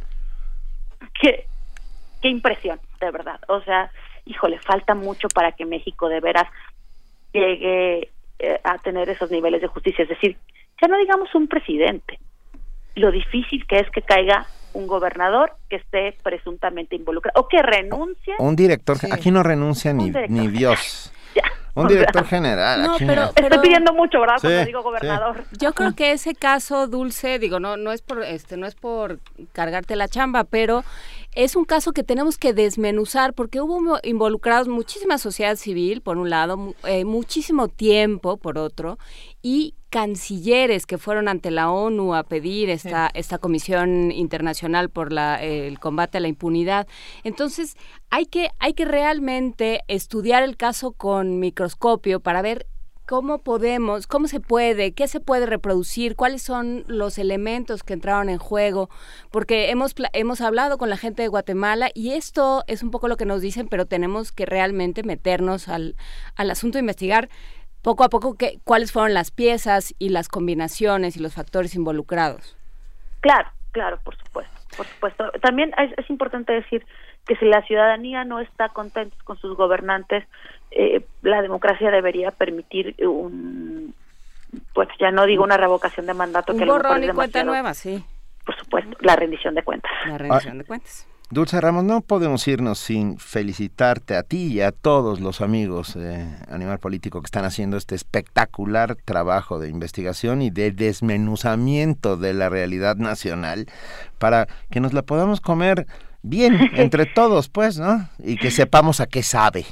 Yo tengo que decir, te agradezco muchísimo, Benito, pero tengo que decir también que el esfuerzo de ayer, de que 60 personas estuvieran trabajando en esto, no es nada más nuestro. Estuvieron 22 analistas de eh, México Balúa, expertazos de cada uno de sus temas, y además hubo lectores de Animal Político con conocimientos en cada uno de sus temas conformando esta mesa. Entonces logramos que lectores, gente de a pie, eh, analistas, programadores, diseñadores, periodistas, estudiantes estuviéramos todos en un mismo lugar analizando el discurso de Enrique Peña Nieto. Venga, www.animalpolitico.com y ahí está todo. Ahí está todo, todo. Y si le ponen barra el sabueso, pueden saber.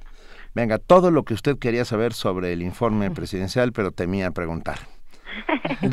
Gracias. Dulce, Ramos, te mandamos un gran abrazo y, te- de verdad eh, apreciamos en la justa dimensión el enorme y maravilloso trabajo que están haciendo. Muchas, muchas gracias. Este, y pues bueno, todo este trabajo es para la ciudadanía. Venga. Muchas gracias. Gracias. Primer movimiento. La vida en otro sentido.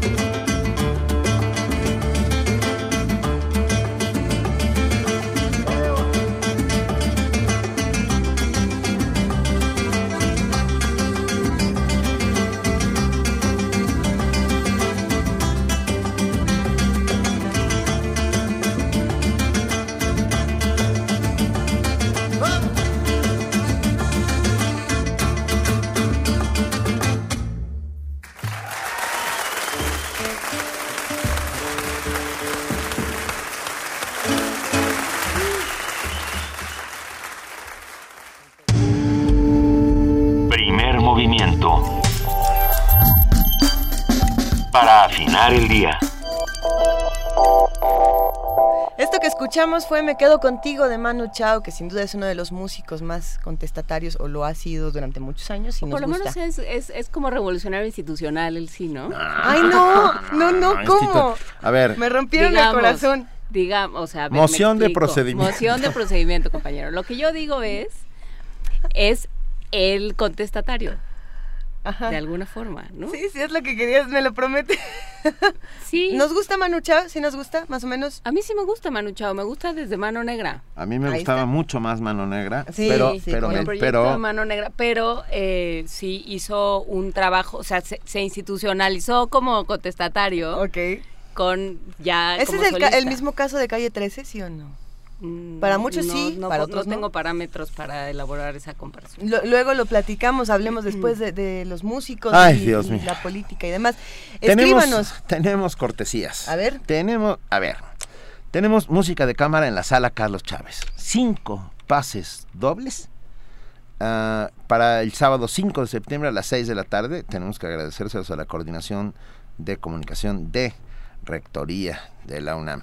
Cinco pases dobles para el sábado 5 de septiembre a las 6 de la tarde, música de cámara en la sala Carlos Chávez. Los vamos a dar por teléfono porque luego dicen que no damos nada por teléfono. El teléfono es 55 36 43 39. Llámenos, cinco pases dobles. Ay, Muchas perdón. gracias a la Coordinación de Comunicación de Rectoría por este regalo. Espera, porque son y otros cinco pases dobles para el domingo 6 a las 6 de la tarde. Ah, O mira. sea, tenemos 10 pases dobles, 5 para el sábado a las 6 y 5 para el domingo a las 6. Si nos llaman, díganos cuál de las dos funciones quieren. ¿no? Exacto. Y recogerlos aquí en Radio UNAM, Adolfo Prieto 133, en extensión cultural de 11 a 3 y de 5 a 7, con una identificación. Es una gran oportunidad para escuchar música de cámara. Nos ha escrito muchísima gente, muchísimos amigos, muchísimos eh, colaboradores. Había alguien que, que escribe desde París, ¿no? Te pasé la, el Sí, comentario. este es un comentario de Elena Monjes, pero lo voy a guardar Es que lo porque... estamos guardando para, el- para la sorpresa. Sí, eh, me, me hizo una gran recomendación y le agradezco muchísimo que, que por favor se quede aquí en primer movimiento porque vamos a hablar de esto después del corte informativo. Ya lo iremos platicando. Pero tenemos más mensajes. Por ejemplo, aquí Claudia Guerrero nos dice, en primer movimiento hablan de pasta, esto pasó hace un rato, y dice, y la invitada dice tener paladar inquieto. Y en efecto, creo que a todos el paladar se, se nos eh, empezó a inquietar, empezamos a una muy salivar. bonita- fue una muy Es una bonita es construcción. es una- Eh, Nos ¿no? gustó. Pensar en el paladar inquieto. A ver, ¿qué, ma- qué más nos escriben por aquí? Ah, Lucio Rojo Ángeles dice, pues no hay nada convincente que tenga que decir el presidente. Va a seguir en la misma postura de que México todo es miel sobre hojuelas. Gracias, Lucio. Ahí hay una cosa bien interesante de lo que sucedió con el informe y es que en un principio cuando sale Enrique Peña Nieto, lo, que, lo primero que hace es reconocer, ¿no? A ver, bueno, tenemos estos problemas, pero el resto del informe se trató como de a- apuntalar que lo que él está haciendo está bien. Eh, Fue un poco contradictorio y creo que por ahí van a ir muchos de los comentarios de, de los que nos Y hay que pensar que ahora solo es un mensaje. Antes el presidente salía y se echaba el informe completo.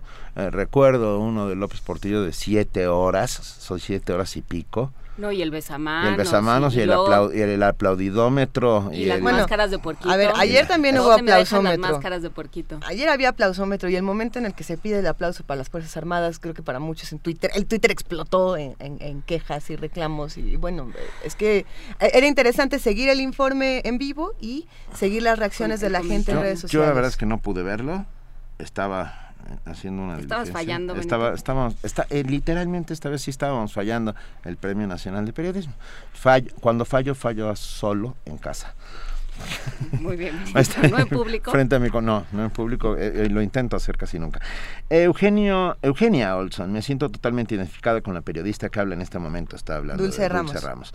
A mí también me parece fascinante que Guatemala lograra tener este estatus actual en que los guatemaltecos son capaces de lograr que una ex vicepresidente esté siendo juzgada y bueno, y, y un presidente. Copiemos a los hermanos guatemaltecos. Creo que hay que, sí, copiar esta voluntad de la transparencia, de la legalidad, de la... Y esta conciencia de que las cosas, las conquistas toman mucho tiempo, ¿no? de que no es nada sencillo, de que no va a pasar en un sexenio, o a lo mejor no va a pasar en una generación. ¿Cuánto tiempo llevan? ¿Cuántos muertos ha tenido Guatemala? ¿Cuántos desaparecidos? Ah, bueno, ¿Cuántas ah, cuentas? Precisamente por eso, por eso hay que empezar a hacer eh, una conciencia de este tipo de acciones. Hay que estudiar cómo se hacen todos los factores, como bien decías hace un momento, Juana Inés, y empezar por ahí. ¿no? Empecemos por ahí. Y sobre todo decir, así como muy amablemente, nuestro vecino del sur nos está dando una bonita lección, ¿no? Y yo creo que por ahí va el tema. ¿Estamos listos para una pausa? Sí. Y regresamos. Primer movimiento. Donde la raza habla.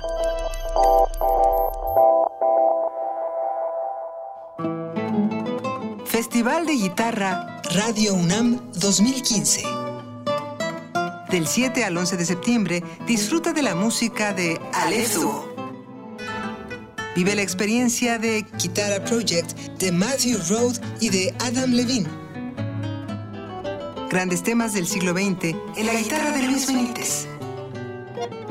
Milonga y nostalgia a cargo de Infortunio Duo Tango. Alegros y fantasías en la guitarra de Marina Tomei. Del 7 al 11 de septiembre a las 18 horas en la sala Julián Carrillo.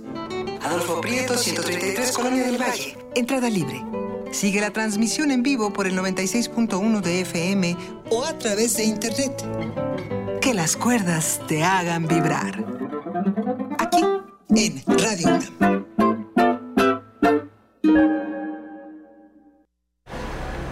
Las restricciones del programa Hoy No Circula afectaron a muchas personas en su trabajo, en sus ingresos, en su economía y en su tiempo. Gracias a que el PAN se opuso a este programa y apoyó a los ciudadanos con amparos, ahora tu vehículo puede circular todos los días y está en buen estado, independientemente del año que sea. Demostramos que esta medida solo afectaba la economía de las familias y no resolvía el problema de la contaminación. Muchas gracias por defender a los ciudadanos. El PAN DF está de tu lado. Partido Acción Nacional, Distrito Federal. Los movimientos son estrategias de avance, de resistencia. A partir del 4 de septiembre, Resistencia Modulada cede su espacio en la sala Julián Carrillo para que puedas disfrutar de Intersecciones a las 21 horas, por lo que nosotros nos escucharemos a partir de las 22 horas. Gracias, camaradas. Resistencia Modulada, 96.1 de FM. Radio UNAM. Radio UNAM.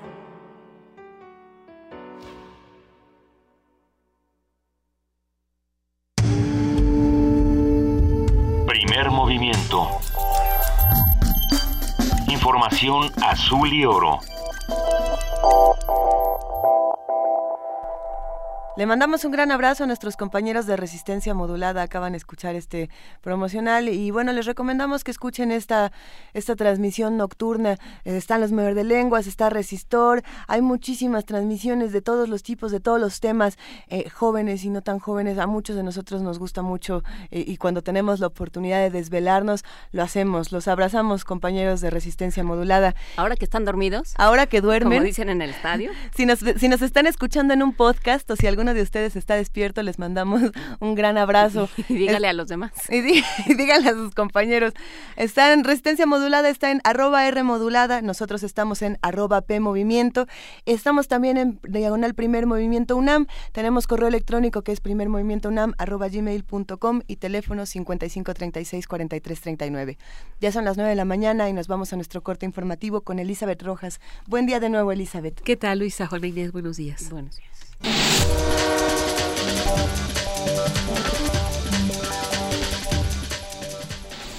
Un atentado con coche bomba en la Plaza Hamán, ubicada en la costera de Latakia, en Siria, dejó un saldo de 12 personas muertas y más de 40 heridos, informó la Agencia Nacional de Noticias Sana.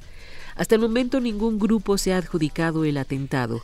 Latakia ha sido considerada la región más segura del país, por lo que más de un millón de desplazados, sobre todo de Alepo, han buscado refugio en esta zona costera. Expertos analizarán el papel de los bosques en el alcance del desarrollo sostenible. La necesidad de que los gobiernos, la sociedad civil y el sector privado impulsen la inversión en los bosques como un elemento clave para el desarrollo sostenible será el eje central del decimocuarto Congreso Forestal Mundial que se celebrará en Durban, Sudáfrica, del 7 al 11 de septiembre. Bajo el lema Bosques y gente, invertir en un futuro sostenible, los participantes debatirán formas de aprovechar todo el potencial de los bosques para sacar a la población rural de la pobreza, paliar los efectos del cambio climático y desarrollar nuevas tecnologías y productos renovables. El evento, que se celebra cada seis años, es organizado en esta edición por la República de Sudáfrica con la ayuda de la FAO y es la primera vez que se celebra en África desde su creación en 1926. En la ceremonia inaugural, el director general de la FAO, José Graciano da Silva, presentará la última evaluación de los recursos forestales mundiales de la FAO, que muestra cómo han cambiado los bosques mundiales en los últimos 25 años y aporta información actualizada sobre el estado de la gestión forestal sostenible. Jorge Millares, Naciones Unidas, Nueva York. El presidente de Venezuela, Nicolás Maduro, informó este miércoles que durante su viaje a China se firmó un programa especial de 5 mil millones de dólares para elevar progresivamente la producción petrolera y subsanar las afectaciones ante la caída del precio del crudo. Agregó que también se firmó un plan de desarrollo con Vietnam y China que se extenderá hasta el año 2025, así como convenios para estimular la extracción de oro en su territorio. En China este jueves se realizó un gigantesco desfile militar con motivo del 70 aniversario de la victoria sobre Japón. Más de 10.000 soldados del Ejército Popular, de Liberación y mil efectivos de 17 países desfilaron frente al retrato de Mao Zedong. Los integristas del Comité Político de China y mandatarios internacionales congregados en la plaza Tiananmen, entre los que se encontraba el mandatario ruso Vladimir Putin. En el desfile también participaron 200 aviones en diversas formaciones de combate y por primera vez fue mostrado al público armamento de última generación. Glasgow es sede de la reunión mundial sobre la hepatitis. Por primera vez en la historia se celebra una cumbre mundial para abordar cómo erradicar la hepatitis viral, enfermedad con la que viven 400 millones de personas y que mata a 1,4 millones anualmente. Expertos de más de 60 países asisten a la reunión de alto nivel que se celebra en Glasgow, Escocia, con el auspicio de la Organización Mundial de la Salud y la Alianza Mundial contra la Hepatitis. La dolencia, que afecta principalmente a países de ingresos bajos y medianos, tiene cinco virus y las del tipo B y C son responsables del 80% de todas las muertes provocadas por el cáncer de hígado. Se estima que en África subsahariana hasta el 10% de sus habitantes padecen crónicamente la hepatitis B y que también existen altas tasas de padecimiento en la Amazonía y en la parte sur de Asia Central y Oriental. Con la reunión que termina el 4 de septiembre, la OMS y sus organizaciones asociadas quieren alentar a los países a desarrollar mejores estrategias contra la enfermedad que tomen en cuenta que existen vacunas seguras y efectivas para las hepatitis B y C. Jorge Millares, Naciones Unidas, Nueva York. En información nacional, Miguel Bazáñez rindió protesta como nuevo embajador de México en Estados Unidos. El Pleno del Senado de la República aprobó su ratificación con 98 votos a favor, 3 en contra y ninguna abstención.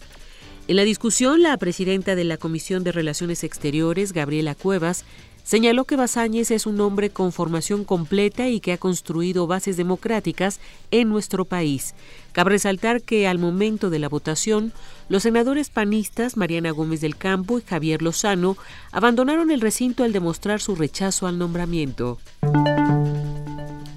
La Red Nacional, Todos los Derechos para Todas y Todos, denunció que las violaciones a los derechos humanos que iniciaron con Felipe Calderón y su guerra contra las drogas se han agravado en los tres años de la administración de Enrique Peña Nieto. Fernando Ríos, secretario ejecutivo de la red, dijo que hay una violación constante de los derechos humanos que afecta a todos los ciudadanos que estamos bajo un embate del crimen organizado, pero en contubernio con el Estado. El gobierno de Enrique Peña Nieto se encuentra pasmado y agobiado por el descrédito y por la situación internacional, aseguró el presidente del Partido de la Revolución Democrática, Carlos Navarrete. El dirigente partidista señaló que aunque el mensaje de Peña Nieto tiene un tono optimista, El gobierno debe reconocer la falta de resultados concretos al mostrar un saldo negativo en los cinco ejes trazados al principio de su gestión, a pesar de que existe un marco legal para actuar. En tanto, el dirigente nacional del PAN, Ricardo Anaya, aclaró que no asistió al mensaje por el tercer informe de gobierno del presidente Enrique Peña Nieto porque no tenía sentido escuchar un monólogo triunfalista. El panista dijo que su partido está del lado de la inmensa mayoría de los mexicanos que están profundamente inconformes con los pobres y mediocres resultados del gobierno. Personal de Fuerza Tamaulipas y la Secretaría de la Defensa Nacional detuvieron a cinco sujetos en el momento en que trasladaban a 49 migrantes centroamericanos que ingresaron a nuestro país para llegar ilegalmente a los Estados Unidos. La Procuraduría General de la República les fincó su probable responsabilidad por la violación a la Ley General de Migración y los ilícitos que resulten. La fracción del Partido del Trabajo en el Senado seguirá en existencia pese a la pérdida del registro nacional del partido, aunque ahora también será la bancada de Morena. Así lo anunció el senador Manuel Bartlett, coordinador del PT en la Cámara Alta, quien ratificó que siguen en la fracción cinco integrantes y que se mantendrán como un grupo opositor a las políticas neoliberales del gobierno de Enrique Peña Nieto. La Procuraduría de Sonora solicitó el apoyo de la Procuraduría General de la República para buscar y localizar a Vladimir Alfredo Arzate Carvajal y José Manuel Hernández López implicados en la venta de niños del DIF Sonora. Ambos sujetos ya tienen orden de aprehensión por su probable participación en la comisión de los delitos de suposición, ocultación y sustitución de infante, además de sustracción y tráfico de menores. Hasta el momento han sido detenidas ocho personas implicadas en el caso.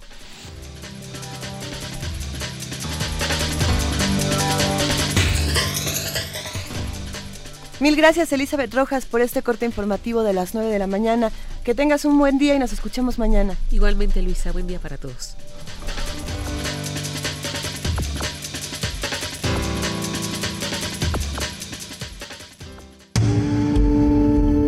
Primer movimiento.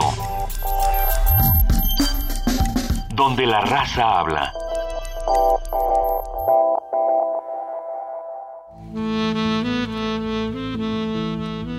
Es hora de poesía necesaria.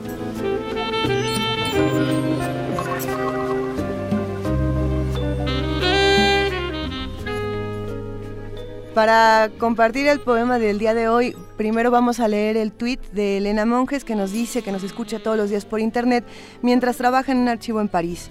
Eh, nos pide por favor que si leemos eh, en honor a Elan, el niño sirio, a ver, hay que, hay que retomar entonces este tema. Vamos a leer un poema porque el día de ayer eh, muchos pudimos ver un video que nos congeló el corazón, es el video del niño sirio, Aylan, que fue encontrado en la orilla de una playa de Turquía. Todo esto, como bien saben los que nos están escuchando, se debe a esta crisis migratoria en Europa y para muchos el fracaso de las políticas migratorias europeas.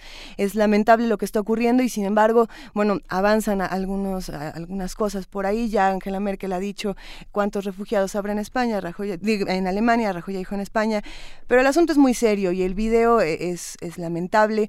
Eh, para este asunto yo creo que vale muchísimo la pena leer este poema que nos recomienda Elena Monjes, que es No intentemos el amor eh, no intentemos el amor nunca, es de Luis Cernuda.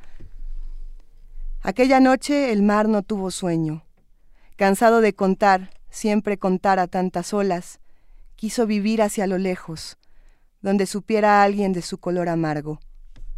Con una voz insomne decía cosas vagas, barcos entrelazados dulcemente en un fondo de noche, o cuerpos siempre pálidos, con su traje de olvido, viajando hacia nada. Cantaba tempestades, estruendos desbocados bajo cielos con sombra, como la sombra misma, como la sombra siempre rencorosa de pájaros estrellas. Su voz, atravesando luces, lluvia, frío, alcanzaba ciudades elevadas a nubes, cielo sereno, colorado, glaciar del infierno, todas puras de nieve o de astros caídos en sus manos de tierra mas el mar se cansaba de esperar las ciudades, Allí su amor tan solo era un pretexto vago, con sonrisa de antaño, ignorado de todos. Y con sueño de nuevo se volvió lentamente a donde nadie sabe de nadie, a donde acaba el mundo. Primer movimiento. Escucha la vida con otro sentido.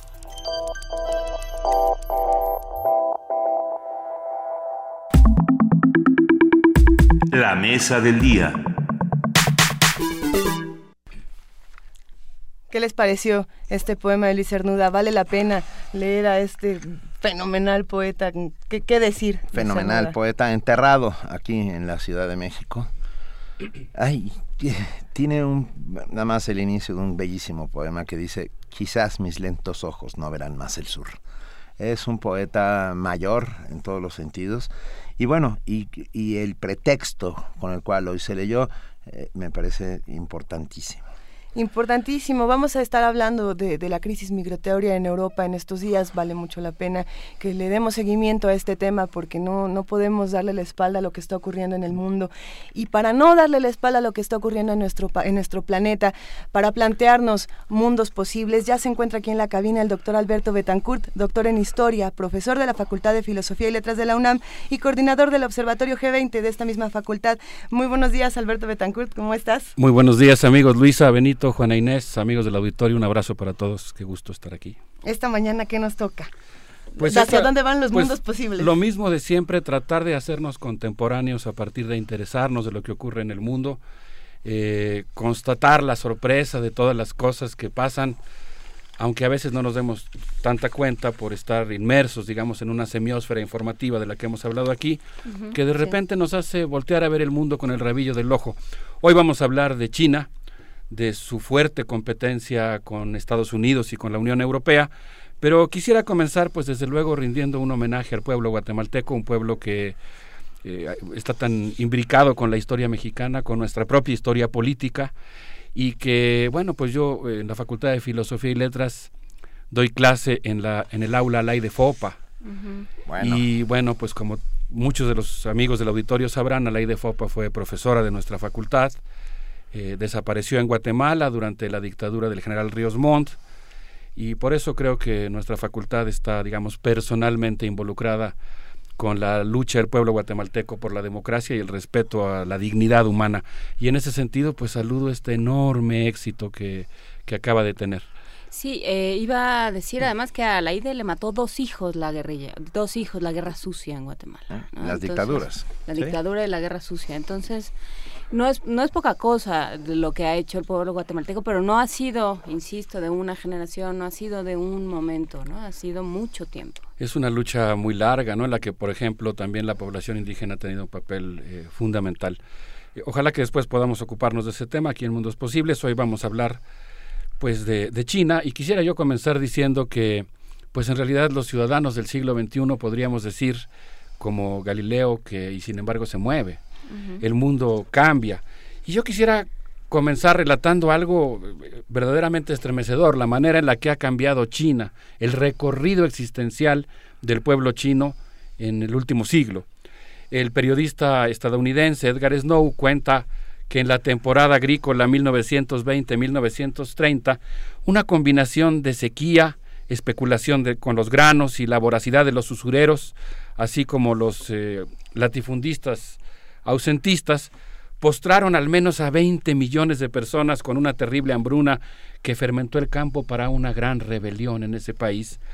Eh, Luisa, el ejército de Chiang Kai-shek caía a asesinar a campesinos hambrientos, cuenta sí. Edgar Snow, y Edgar Snow cuenta algo muy interesante porque él dice que tenía un traductor eh, que había tenido contacto con los extranjeros que se llamaba Washington Wu. Washington Wu, que era su traductor del inglés al chino, lo acompañó en un recorrido y dice que su comportamiento en un recorrido por China. Perdón, sí, solamente es un nombre de novela. Washington Había que decirlo, Wu. Hay, sí, hay que, sí, sí. Washington Wu es un nombre para un personaje de novela. Sí, eso pensé. Primero, en mi comentario estaba yo releyendo el texto de Snow y pensaba, pues simplemente decir el traductor. Dije, voy a ver cómo se llama. Y cuando vi eso, desde luego pensé que era pues muy simbólico también de la propia historia de China, ¿no? Claro. Y bueno, Washington Wu, dice Snow, tenía un comportamiento más o menos frívolo, le, encon le encantaba visitar los cabarets de Shanghái, llevar una agitada vida nocturna. E, era, podríamos decir, técnicamente hablando, de ojo alegre. Pero resulta que en algún momento, cuando ellos realizan un recorrido por las estepas de cubiertas de sorgo amarillento y maduro, combinadas en la paleta del paisaje chino con el verde de la rosa aún inmaduro, se enfrentan con esta cruda realidad de la terrible hambruna que mató a millones de personas en, esta, en este inicio de la década de los 30.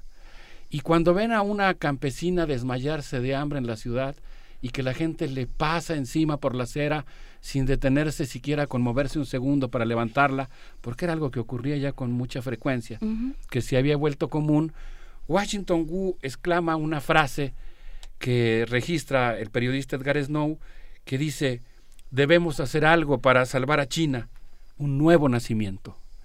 Y los chinos lo hicieron, eso es lo asombroso, hicieron una revolución que triunfó frente a la temible, terrible invasión japonesa que empezó varios años antes que el inicio formal de la Segunda Guerra Mundial, que logró sobreponerse a esa invasión, resistir, enfrentar a las tropas de Chiang Kai-shek y el nacionalismo, enfrentar a las potencias imperiales y producir una asombrosa revolución campesina que contradecía los principios marxistas de que era la clase obrera la que tenía que protagonizar la historia en una revolución popular basada en la organización comunal campesina. En el primero de octubre de 1949, Mao Zedong proclamó la existencia de la República Popular China. De entonces a la fecha han pasado muchas cosas. Desde luego no voy a pretender resumir una historia que ha pasado por tantas etapas. Solamente diría que en 1976 se desarrolla un capítulo extraordinario de la historia china a la muerte de Mao cuando la banda de los cuatro que había defendido la revolución cultural eh, se liderada, liderada por la viuda. Exactamente, que, pasó un tiempo en la cárcel. Sí, es todo, una, es todo un acontecimiento político e histórico. Y posteriormente el triunfador de, esa, de ese duelo con la banda de los cuatro es un personaje del Partido Comunista chino que había estado trabajando en un campo de concentración que era Deng Xiaoping. Deng Xiaoping promueve el modelo que actualmente existe en China y que convierte a ese país en, en, un, eh, en una potencia mundial. En una potencia mundial contradictoria porque pues lo que existe en China no podríamos definirlo con toda precisión. Eh, ¿Qué es? Podríamos decir que se trata de una especie de capitalismo estalinista, un país en el que se explota el trabajo y se reproduce, se produce plusvalor en un inmenso dispositivo estatal, pero con las desventajas del socialismo autoritario. También podríamos decir que se trata de un socialismo capitalista o hasta un socialismo neoliberal. Solamente se producen cosas eh, sinestesias, digamos, ¿no? Digamos, sinestesias, cosas extrañas, ¿no? Combinaciones raras entre esos términos. Pero el hecho es que el día, el día martes, cuando se conmemoró el, el aniversario del triunfo sobre la invasión japonesa en China, que el secretario general de la Organización de Naciones Unidas ha reconocido como una contribución fundamental para la, eh, para la, ¿cómo se llama? La, victoria sobre el nazismo, pues en ese momento eh, lo que ocurre es que, eh, bueno, pues el desfile es un despliegue de potencia militar el despliegue, el desfile realizado el martes para conmemorar este acontecimiento. Que no viene en un momento gratuito, digamos, ¿no? es, un momento en el que en el que China está enseñando el músculo de manera bastante salvaje, o sea, digamos de manera muy ostensible. Sí, qué bueno que haces este comentario, Juan Inés, porque lo que iba a decir es que el desfile que desplegó, desplegó muchas cosas, desde luego los misiles nucleares chinos, los arsenales nucleares chinos son muy pequeñitos, se calcula que China debe tener cuando mucho, de todos modos son muchísimas, unas entre 60 y 100, quizás 150 armas nucleares, no más, según la revista The Bulletin of Atomic Scientists. Eh, comparado con las 6.000 que tiene Estados Unidos, pues es una proporción bastante pequeña, pero China tiene una estrategia que llama disuasiva. Pero a mí me llamó más bien la atención el despliegue de un sistema de posicionamiento global desplegado por los, chinos durante su, por los chinos durante su desfile eh, en un lugar que se llama Beidou, eh, en un, no en un lugar, sino con una técnica que se llama Beidou que ellos mismos desarrollaron, que todavía no les permite navegar a nivel global, pero que les permite ya transportarse al interior de China y en la región eh, más cercana de Asia con su propio sistema de posicionamiento global. los barcos y los aviones chinos se mueven con el sistema ruso GLONASS, que es un sistema propio de los rusos y que garantiza que a pesar de que hubiera algún sabotaje extranjero, ellos puedan ubicarse en el espacio. Pero lo que tú mencionabas, Juan Inés, pues es muy importante porque según la, un documento de la Universidad de la Defensa de los Estados Unidos, el único país que actualmente tiene la capacidad militar de derrotar al ejército norteamericano es China. Eh, y lo que dice este documento, que después podríamos citar con toda precisión, es que el conflicto militar con China depende fundamentalmente del dominio y el control del más grande de los océanos que existen en el planeta, el Océano Pacífico.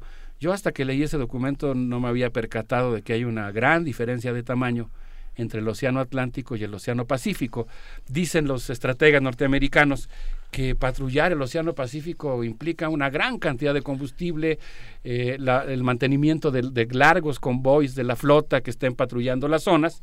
Y lo que yo estaba descubriendo es que eh, varios estrategas plantean que un punto clave para controlar el Océano Pacífico es el estrecho de Malaca y que el estrecho de Malaca pues es como un cuello de botella del tráfico eh, marítimo y es pues el punto que ahora está, digamos, en disputa según el eh, geoestratega Nicolás Spigman. Creo que ustedes quería hacer un comentario. Sí, eh, es que están muy, hablando del océano, algo que tiene muy inquietos a, la prensa estadounidense y a los analistas estadounidenses es esta estrategia que está haciendo China de irse apropiando, como de, de ir rellenando pedazos de océano, irlos eh, colonizando de alguna forma, ¿no?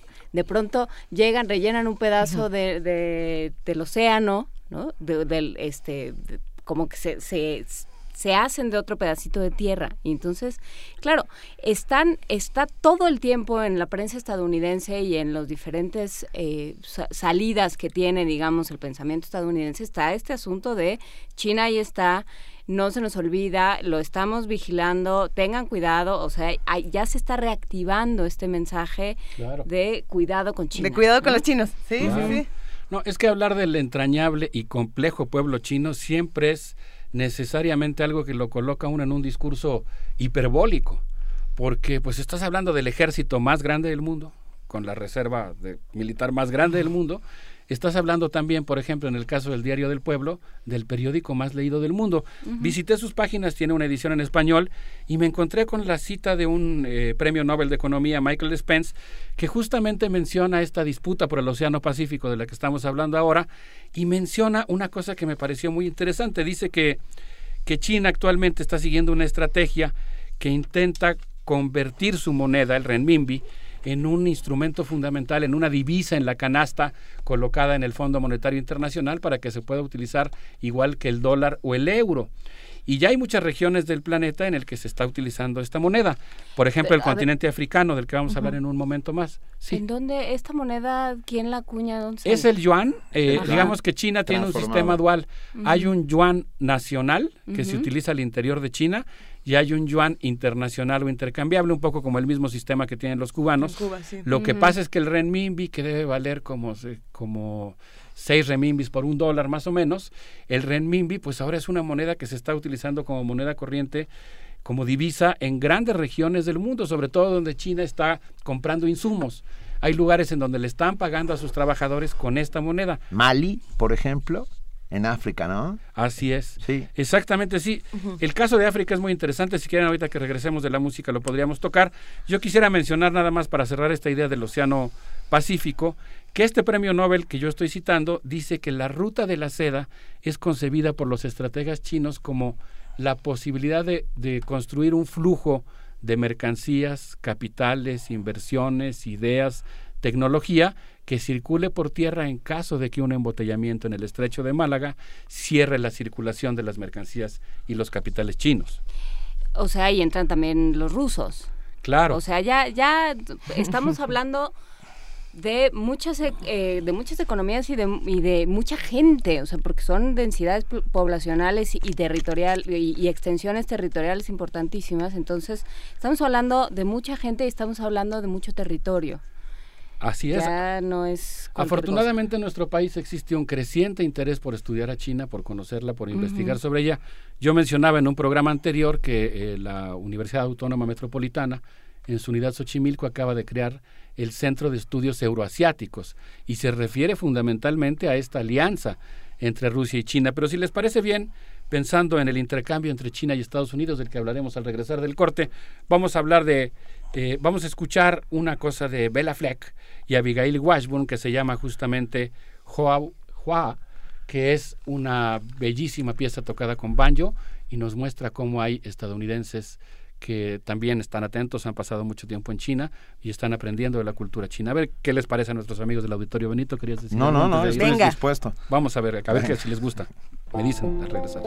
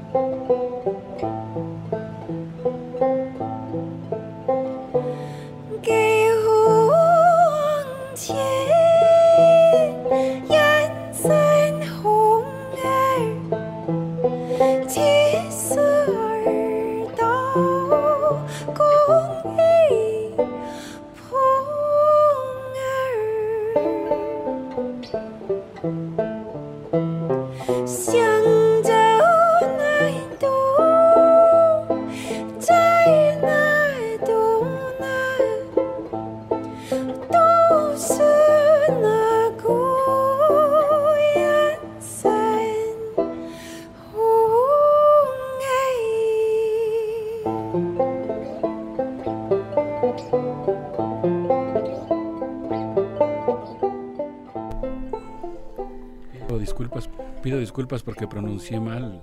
El nombre de la canción es Hawauu, pero es que mi chino es bastante todavía un poco precario. Aguántate tantito, en una de esas todos acabamos hablando chino, nunca vamos se sabe. A acabar hablando sí, chino. es muy importante ahora conocer a China, es un país muy eh, bizarro, ¿no? entrañable, insisto. Yo creo que además México tiene una serie de coincidencias con el pueblo chino extraordinaria. Yo no, yo no puedo pensar en, en China sin pensar en los enormes lazos que nos unen con él por muy diversas razones. Y de los que hemos platicado aquí también, culturales. Me atrevo a recomendar un libro rápidamente, una novela que es una delicia, una pequeña joyita. Balzac y la joven costurera china de Dai Ye. Es la historia de dos jovencitos, eh, hijos de gente de dinero en Pekín que los envían a la revolución cultural a las altas montañas chinas, a que se conviertan en ciudadanos. Es una belleza. ¿Cuál es el nombre otra vez? Se llama Balzac y la joven costurera china de Dai Sijie, S-I-J-I-E, editada por Salamandra. De verdad, la he regalado tantas, ya no tengo ninguna, si no la traía y la regalaba. Pero bueno. Es una gran novela. Es una gran novela. No, bueno, ya nos fuimos a la literatura china, ¿no? Eso, Yo los mencionaba la vez pasada de Moyan. Sí. Eh, Shifu, harías cualquier cosa por divertirte, que relata justamente este recorrido existencial de China. Eh, Shifu es un hombre que era campesino, trabajó en una comuna, después se volvió obrero, después es desempleado. Uy, no tiene unas cosas extraordinarias. China es un país muy extraño para empezar, no, no sé qué les parezca, Luisa, pero pues es un país en el que el Comité Central dirige la competencia intercapitalista. O sea, están metidos en una lucha interimperial, intercapitalista con Estados Unidos y la Unión Europea, pero quien dirige al capitalismo chino es el Pleno del Comité Central y la Comisión Política. Eh, eso también hace una cosa interesante, porque quienes estamos interesados en la historia del siglo XX y en los temas relacionados con los conflictos sociales, eh, pues claro, también tenemos como ciertas claves que nos permiten entender a una sociedad tan compleja a partir de rastrear con métodos tradicionales eh, los congresos del Partido Comunista Chino, como hace Eugenio Anguiano. Eh, la pugna entre Estados Unidos, la Unión Europea y el BRICS eh, y otras potencias representa, nos dice justamente Eugenio Anguiano, uno de los grandes especialistas mexicanos en el tema, una ácida contienda entre imperios y capitales. Cada movimiento en el tablero de ajedrez agita las aguas del tablero global. Eh, según su texto, publicado en el periódico El Universal, la turbulencia financiera es síntoma de la crisis económica, lo voy a parafrasear, pues dice que en el mes de julio pasado las exportaciones chinas bajaron casi un 8% respecto al año pasado, una situación que provocó una verdadera alarma sísmica entre los eh, burócratas del Politburo. Al terminar el mes presentó una caída en las bolsas de valores de Shanghái y Shenzhen. Me puse a buscar qué es, qué es la bolsa de valores de Shanghái y me di cuenta que es la segunda bolsa de valores más importante del mundo. Es que el mundo... Bueno, Por no, eso no- todo no se derrumbó en el alrededor. mundo los- las últimas dos semanas.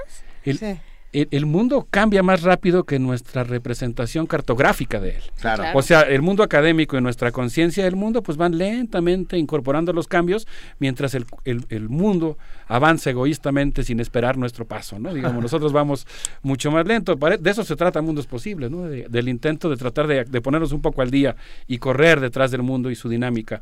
Bueno, eh, la bolsa de valores de Shanghái tiene una capitalización anual de 915 mil millones de dólares. Cuenta con 97 millones de accionistas, 30 millones de personas más que los militantes del Partido Comunista. Por eso digo que es muy difícil de definir.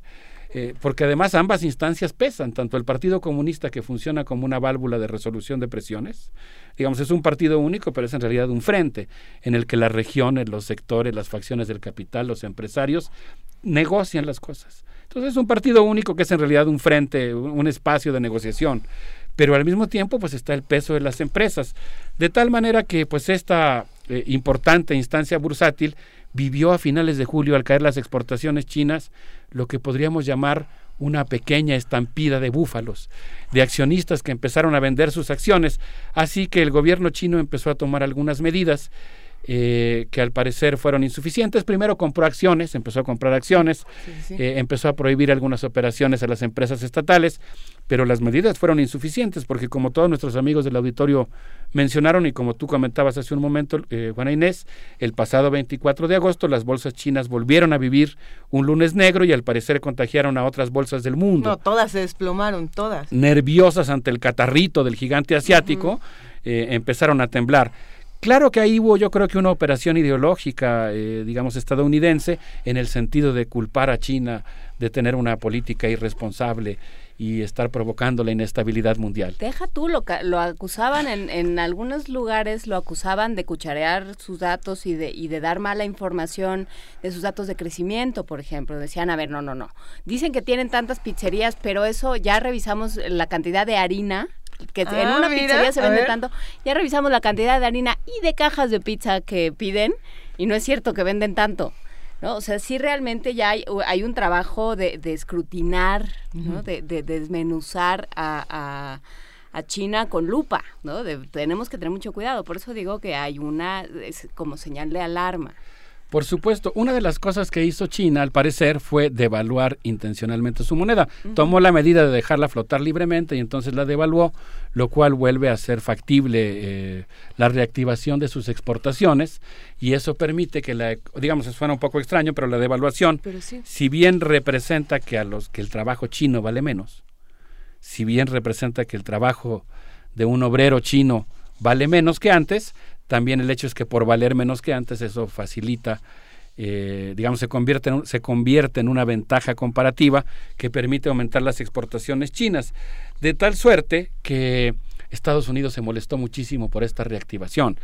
Y el 25 de junio de 2015, en un evento de estos que les digo que a uno se le pierden, en el encuentro estratégico chino-estadounidense que se celebró en Washington, nada más y nada menos que el vicepresidente de los Estados Unidos, un macho cabrío con un discurso así muy eh, como de personaje del oeste, Joe Biden pronunció un duro discurso durante el encuentro con sus colegas chinos en el cual dijo que China juega un papel cada vez más importante en el mundo, evitó la proliferación nuclear en Irán, eh, contiene a Corea del Norte, logró un acuerdo entre Estados Unidos y China en materia de cambio climático, propició la cooperación. Esto, esto sí me llama la atención, hago un paréntesis para, para celebrar cuando los seres humanos logramos ponernos de acuerdo y resolver nuestras diferencias, porque uno de los elementos que mencionó eh, Joe Biden fue la heroica lucha conjunta que dieron los médicos chinos y los estadounidenses contra el ébola en Sierra Leona. Justamente en esto que hablamos. Hoy hay una disputa hoy. Si hay un lugar del mundo que se están disputando China y Estados Unidos, es justamente el continente africano. Y qué maravilla cuando, digamos, que en lugar de dejarse llevar por esta lógica de la competencia interimperialista e intercapitalista, se ponen de acuerdo, se ponen su traje de quirófano y, y actúan conjuntamente para luchar contra el ébola. Por cierto que los médicos chinos hicieron una valiosísima contribución en términos de algunas cosas como seguridad personal de los médicos, diagnóstico, bioseguridad y desinfección. Pero el discurso de Joe Biden era muy ambivalente porque por un lado dijo que China, que cuando China y Estados Unidos se ponen de acuerdo, recuerdan ustedes que habíamos comentado aquí que ellos proponían una especie de G2, una cúpula chino-estadounidense que permitiera eh, decidir aspectos fundamentales de la gobernabilidad mundial el hecho es que realmente es más probable que, en lugar de esa cooperación se presente una agudización del conflicto entre China y Estados Unidos y acusó a China de ser irresponsable por no eh, comportarse más eh, educadamente con su moneda. que también Joe Biden también quiere ser presidente. Bueno, Joe Biden siempre dice cosas muy raras, ¿no? No, pero Joe Biden ahorita ya también está, ya también se trepó al carrusel y también quiere ser presidente, entonces está posicionando. Bueno, todos quieren, ¿verdad? Pero también Joe Biden. Ok. Claro, no, y Joe Biden además estuvo insistiendo en que China debe tener una competencia limpia. Benito, dime. No, no, que tú, sigue con China, sí. Por favor, te lo ruego. No, y después vamos a hablar, si les parece bien, de las elecciones en Estados Unidos y el papel que tiene el imaginario, eh, en el, papel que tiene México en el, en el imaginario estadounidense. Bueno, pues eh, creo que es momento de concluir. Yo quisiera decir que pues actualmente eh, China está tratando de gestionar ante el Fondo Monetario Internacional que su divisa, el renminbi, el yuan internacional, esté considerado en la canasta de monedas. El Fondo Monetario Internacional dice que lo está pensando y algunos economistas piensan que quizá la devaluación de la moneda china fue una manera de presionar. El hecho es que en algunos lugares, por ejemplo en África, eh, donde se realizan operaciones comerciales entre China y los diversos países del continente por un valor de más de 120 mil millones de dólares, el renminbi ya es una moneda corriente y podría convertirse muy pronto en la principal divisa en las transacciones comerciales de toda África. Eso nos da un indicativo de que pues va en serio esto del orto chino y el crepúsculo estadounidense. Es una tendencia, yo no creo, aunque respeto y admiro mucho a Immanuel Wallerstein, que, la, que las tendencias necesariamente se cumplan, porque puede haber sorpresas en la historia que cambien el curso tendencial de los acontecimientos. Pero lo que es un hecho es que si nosotros queremos entender el mundo en que vivimos, tenemos que hacer un esfuerzo por comprender a la sociedad china y, y acercarnos a ella. La gran demostración de que las tendencias no se cumplan es Guatemala, ¿no?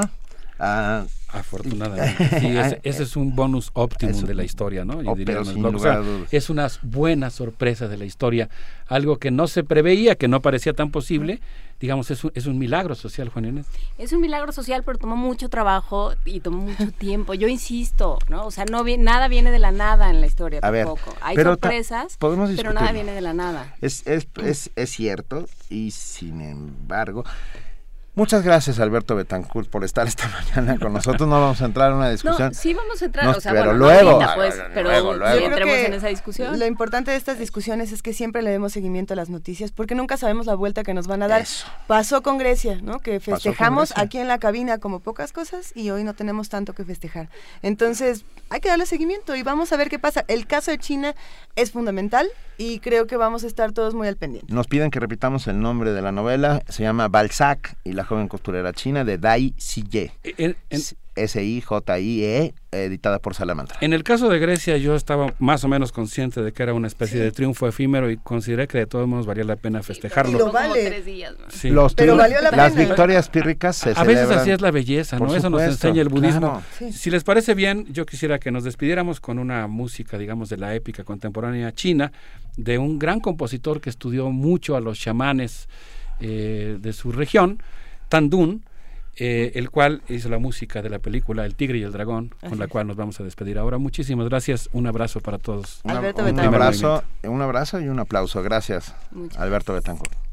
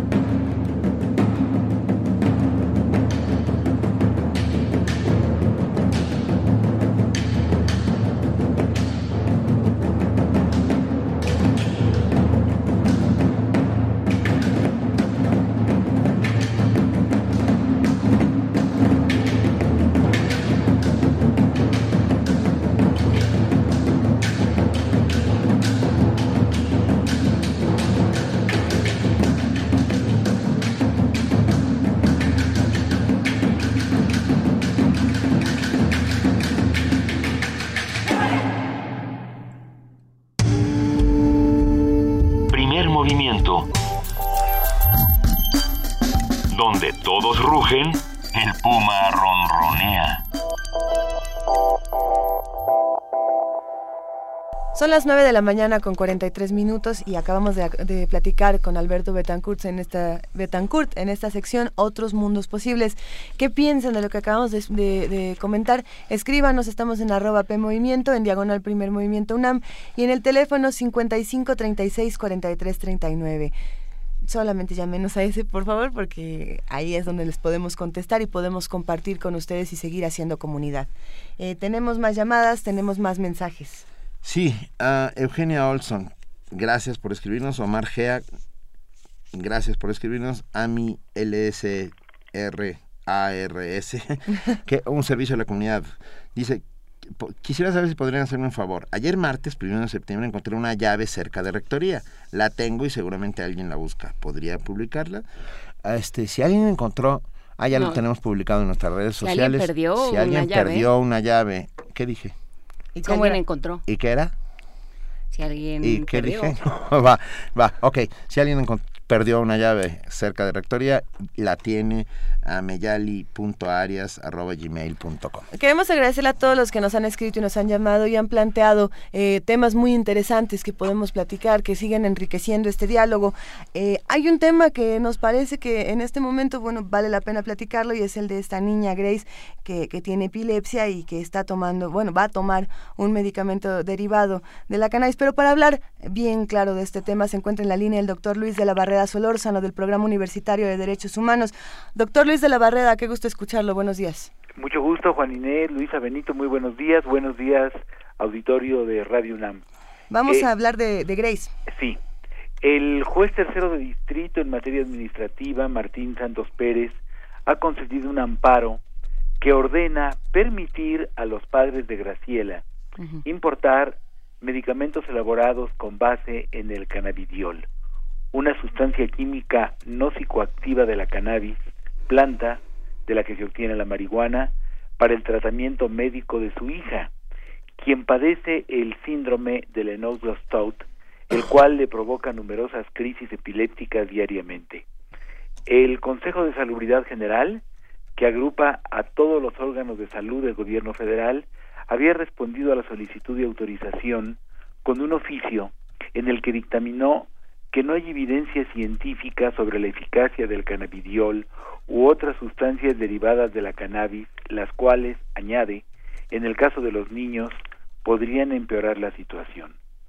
Los padres de la niña han probado sin éxito todos los tratamientos a su alcance. La pequeña tiene ocho años y no puede hablar, caminar, comer, ni ir al baño sola. El juez condiciona la importación del cannabidiol a que un especialista en la enfermedad indique la posibilidad de mejoría con el medicamento y advierta sobre sus riesgos, ya que se pruebe que se obtuvo legalmente en el país de elaboración. National Geographic informó en su número de junio de este año, entre otros varios, del caso de Lily Roguland, una niña estadounidense de nueve años que todos los días sufría decenas de violentas convulsiones. Su familia se mudó a Colorado, que legalizó la marihuana en 2012, para que la enferma fuera tratada con un aceite derivado principalmente del cannabidiol. El medicamento no funciona para todos, pero Lili ahora normalmente no tiene crisis y en sus peores días solamente sufre una o dos. La cannabis ha acompañado a la humanidad desde siempre. En China, en India y Grecia, entre muchos otros lugares, la utilizaban como medicina hace miles de años. Durante la mayor parte de la historia del mismísimo Estados Unidos fue legal y se localizaba en tinturas y extractos. En 23 estados de la Unión Americana y en el Distrito de Columbia está autorizada para fines médicos. La mayoría de los estadounidenses está a favor de que se permita también para uso recreativo. Muchos han encontrado en ella un remedio para aliviar el dolor, conciliar el sueño, abrir el apetito o disminuir el estrés. A muchos otros les ha servido como analgésico, antiemético, broncodilatador o antiinflamatorio. A mediados del siglo XX no se sabía casi nada acerca de la marihuana. La prohibición penal hacía que los científicos se inhibieran de estudiarla, pues consideraban que su reputación estaba en juego. Pero en 1963, un joven químico orgánico israelita, Rafael Mouslam, inició su investigación sobre la cannabis, a la que llama tesoro médico escondido en espera de ser descubierto. Hoy, Israel tiene uno de los programas de uso médico de la marihuana más avanzados del mundo, en el que las aportaciones de Mechoulam han sido cruciales. Más de 20.000 pacientes utilizan cannabis a fin de tratar padecimientos tales como glaucoma, enfermedad de Crohn, en la que el sistema inmunitario ataca el intestino produciendo inflamación, pérdida de apetito, síndrome de Tourette, trastorno neuropsiquiátrico caracterizado por múltiples tics, en casos extremos también orales, y asma. Bechoulam no está de acuerdo en el uso recreativo de la cannabis, sobre todo por parte de los jóvenes. Advierte que no es inocua. El consumo prolongado de variedades de marihuana altas en tetrahidrocannabinol componente que altera la mente, puede cambiar la manera en que crece un cerebro en desarrollo, causar ataques graves e incapacitantes de ansiedad o desencadenar la aparición de esquizofrenia en quienes tengan predisposición genética. Pero defiende que nadie debe ir a la cárcel por poseerla. En la Universidad de Colorado, el equipo de Nolan Kane, experto en biología evolutiva, investiga las potencialidades transformadoras de la cannabis. Kane adelanta que transformará las industrias de la medicina, la agricultura y los biocombustibles. Por lo pronto, algunos padres, como los de Graciela, después de agotar todas las demás opciones, buscan la planta perseguida para ayudar a sus hijos enfermos. Estimados radioescuchas, ¿ustedes no harían lo mismo? Muchas gracias. Yo, que no, que no soy radioescucha, lo haría sin dudarlo ni un instante. Todo, todo aquello, desde el punto de vista ético, todo aquello que ayude a vivir mejor sin dañar a nadie es bueno moralmente y entonces es totalmente absurdo que se prohíba. Si bien es cierto que eh, el cannabidiol no eh, es un medicamento útil para todas las personas, muchos medicamentos tienen esa característica. Por ejemplo, si yo le recomiendo a, a, alguien que no sea diabético que se inyecte insulina, pues la insulina no le va a servir, es más le va a hacer daño. Pero yo vivo gracias a ella, yo que soy diabético. Entonces, es, es, es que todo aquello que pueda ayudar a alguien que está sufriendo a que deje de sufrir o a que se atenúe su sufrimiento es moralmente bueno y por lo tanto debe no solamente autorizarse, sino facilitarse. Por supuesto. Y debe perderse el miedo a, las sustancias, porque, porque no sabemos qué puede pasar, porque pensamos, porque se les ha condenado, porque se les ha se les han atribuido ciertas fallas humanas y ciertas fallas institucionales también. Yo tengo varios amigos, lo digo sin, sin rubor, y además si tuviera rubor no lo podrían notar los radioescuchas. Yo tengo varios amigos que, que se echan su cigarrito de marihuana una vez al día y que son buenos esposos, buenos padres, buenos amigos, buenos trabajadores. Hay un amigo que saca sacar que saca a pasear a su perro todas las tardes y mientras lo pasea se echa su cigarrito de marihuana y nunca ha tenido una reacción inconveniente. regresa muy contento y se porta más cariñoso con su esposa. O sea, esclávate en la textura del perro. Este, no, pero también es cierto, y esto nos lo dijo aquí uno de los grandes científicos mexicanos, que no existe un solo caso en que alguien haya muerto por una sobredosis, de marihuana. en ningún país del mundo. En general, eh, así es. Y, y respecto de la sobredosis, hay algunas sobredosis que matan, pero hay que decirlo. En, eh, en ciertas drogas, lo que mata no es propiamente la droga, mata la sobredosis y mata eh, la, la impureza de la sustancia, la alteración de la sustancia. Si las drogas estuvieran legalizadas, entonces sería mucho más fácil que el consumidor tomara la dosis no no letal, no no dañina y por otra parte que se controlara la calidad del producto, ¿no? Y disminuirían muchos otros riesgos, Luis de la Barreda. Así es. Son muchísimos. Te agradecemos mucho por hablar con nosotros de un tema tan importante esta mañana y nos escuchamos el próximo jueves. Te mandamos un gran abrazo. Un abrazo, muchas gracias, buenos días. Gracias. Primer movimiento. Escucha la vida con otro sentido. Son las 9 de la mañana con 54 minutos y ya se encuentra aquí en la cabina Vania Nuche para contarnos qué va a pasar el día de hoy en Radio UNAM. ¿Cómo estás, Vania? Hola, muy bien, gracias. Muy buenos días a todos. ¿Se llevaron los boletos? Ya se fueron todos los boletos. Eh, los ganadores son Paola Ponce, Coral Peña Reyes, Aida Ceballos Recendis, Diego Maldonado López, Sandra Limas, Adrián Payares, Ochit Mallorquín, Alma Rosa, Elia Olmedo y Naftalí Turbe. Eh, Neftalí Turbe. Todos ellos ya tienen sus pases dobles. Y bueno, hoy en Radio UNAM no se pierdan las voces de la salud para conocer todos los temas relacionados con nutrición alimenticia, hábitos de higiene, enfermedades y medicina a las 12 horas. Por el 860 de AM también tendremos letras al vuelo a las 5 de la tarde para conocer las publicaciones de la Dirección de Literatura de la UNAM. E Intermedios, un programa de análisis y crítica de la realidad a través de los medios de comunicación a las 8 de la noche por el 96.1 de FM. No se pierdan a la una y media de la tarde. Eh, Tejiendo Género en su tercera temporada. Hoy recuerden que este mes hablan sobre los padres en lucha y el invitado de hoy es Juan Guillermo Figueroa, investigador del Colegio de México, experto en paternidad y nuevas masculinidades. También escuchen Toma 46 a las 2 y cuarto de la tarde con Adriana Castillo, quien hablará con el actor Noé Hernández sobre la creación del método de actuación y sus reglas básicas de trabajo. A las 3 de la tarde, Miocardio, la génesis del sonido y también los invitamos a nuestro club eh, nuestro jueves de Cineclub Radio Cinema. Hoy a las 18 horas la entrada es libre en la sala Julián Carrillo. Este mes presentamos Crimen y Castillo. Castillo.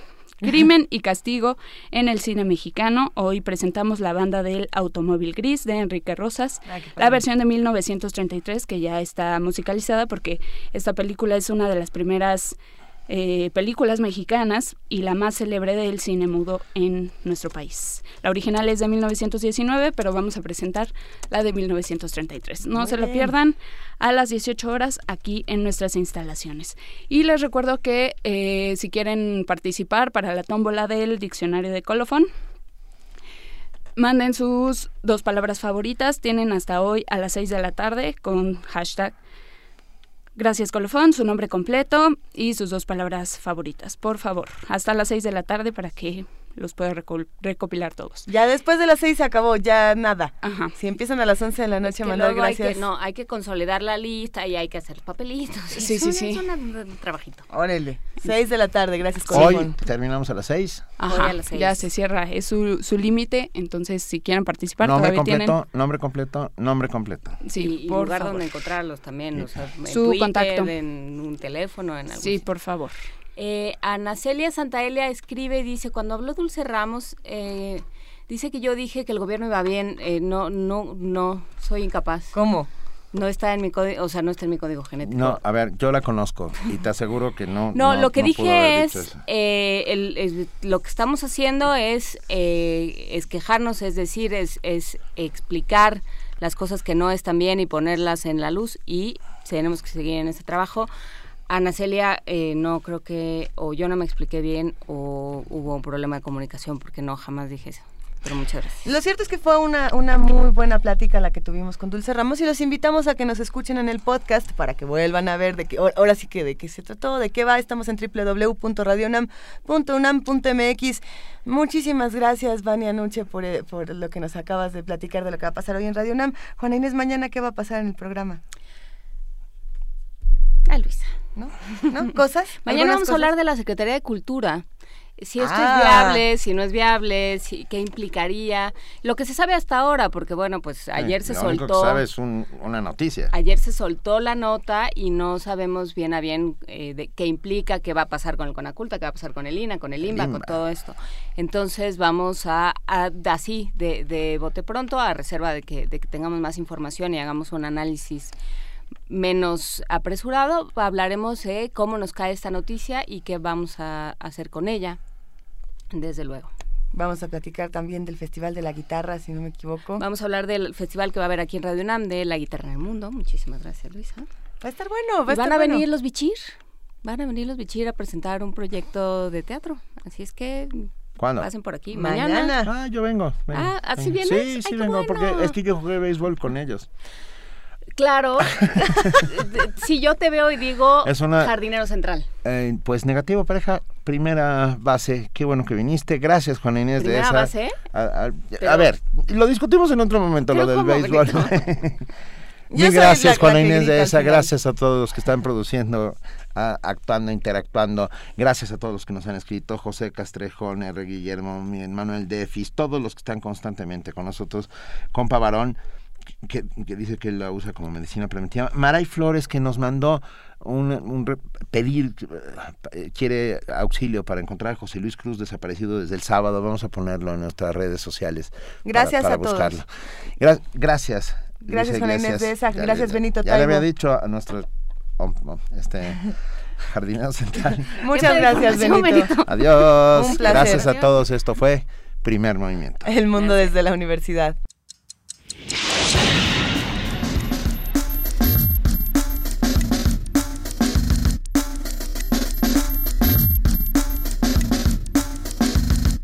La Coordinación de Difusión Cultural de la UNAM y Radio UNAM presentaron Primer Movimiento. El mundo desde la universidad.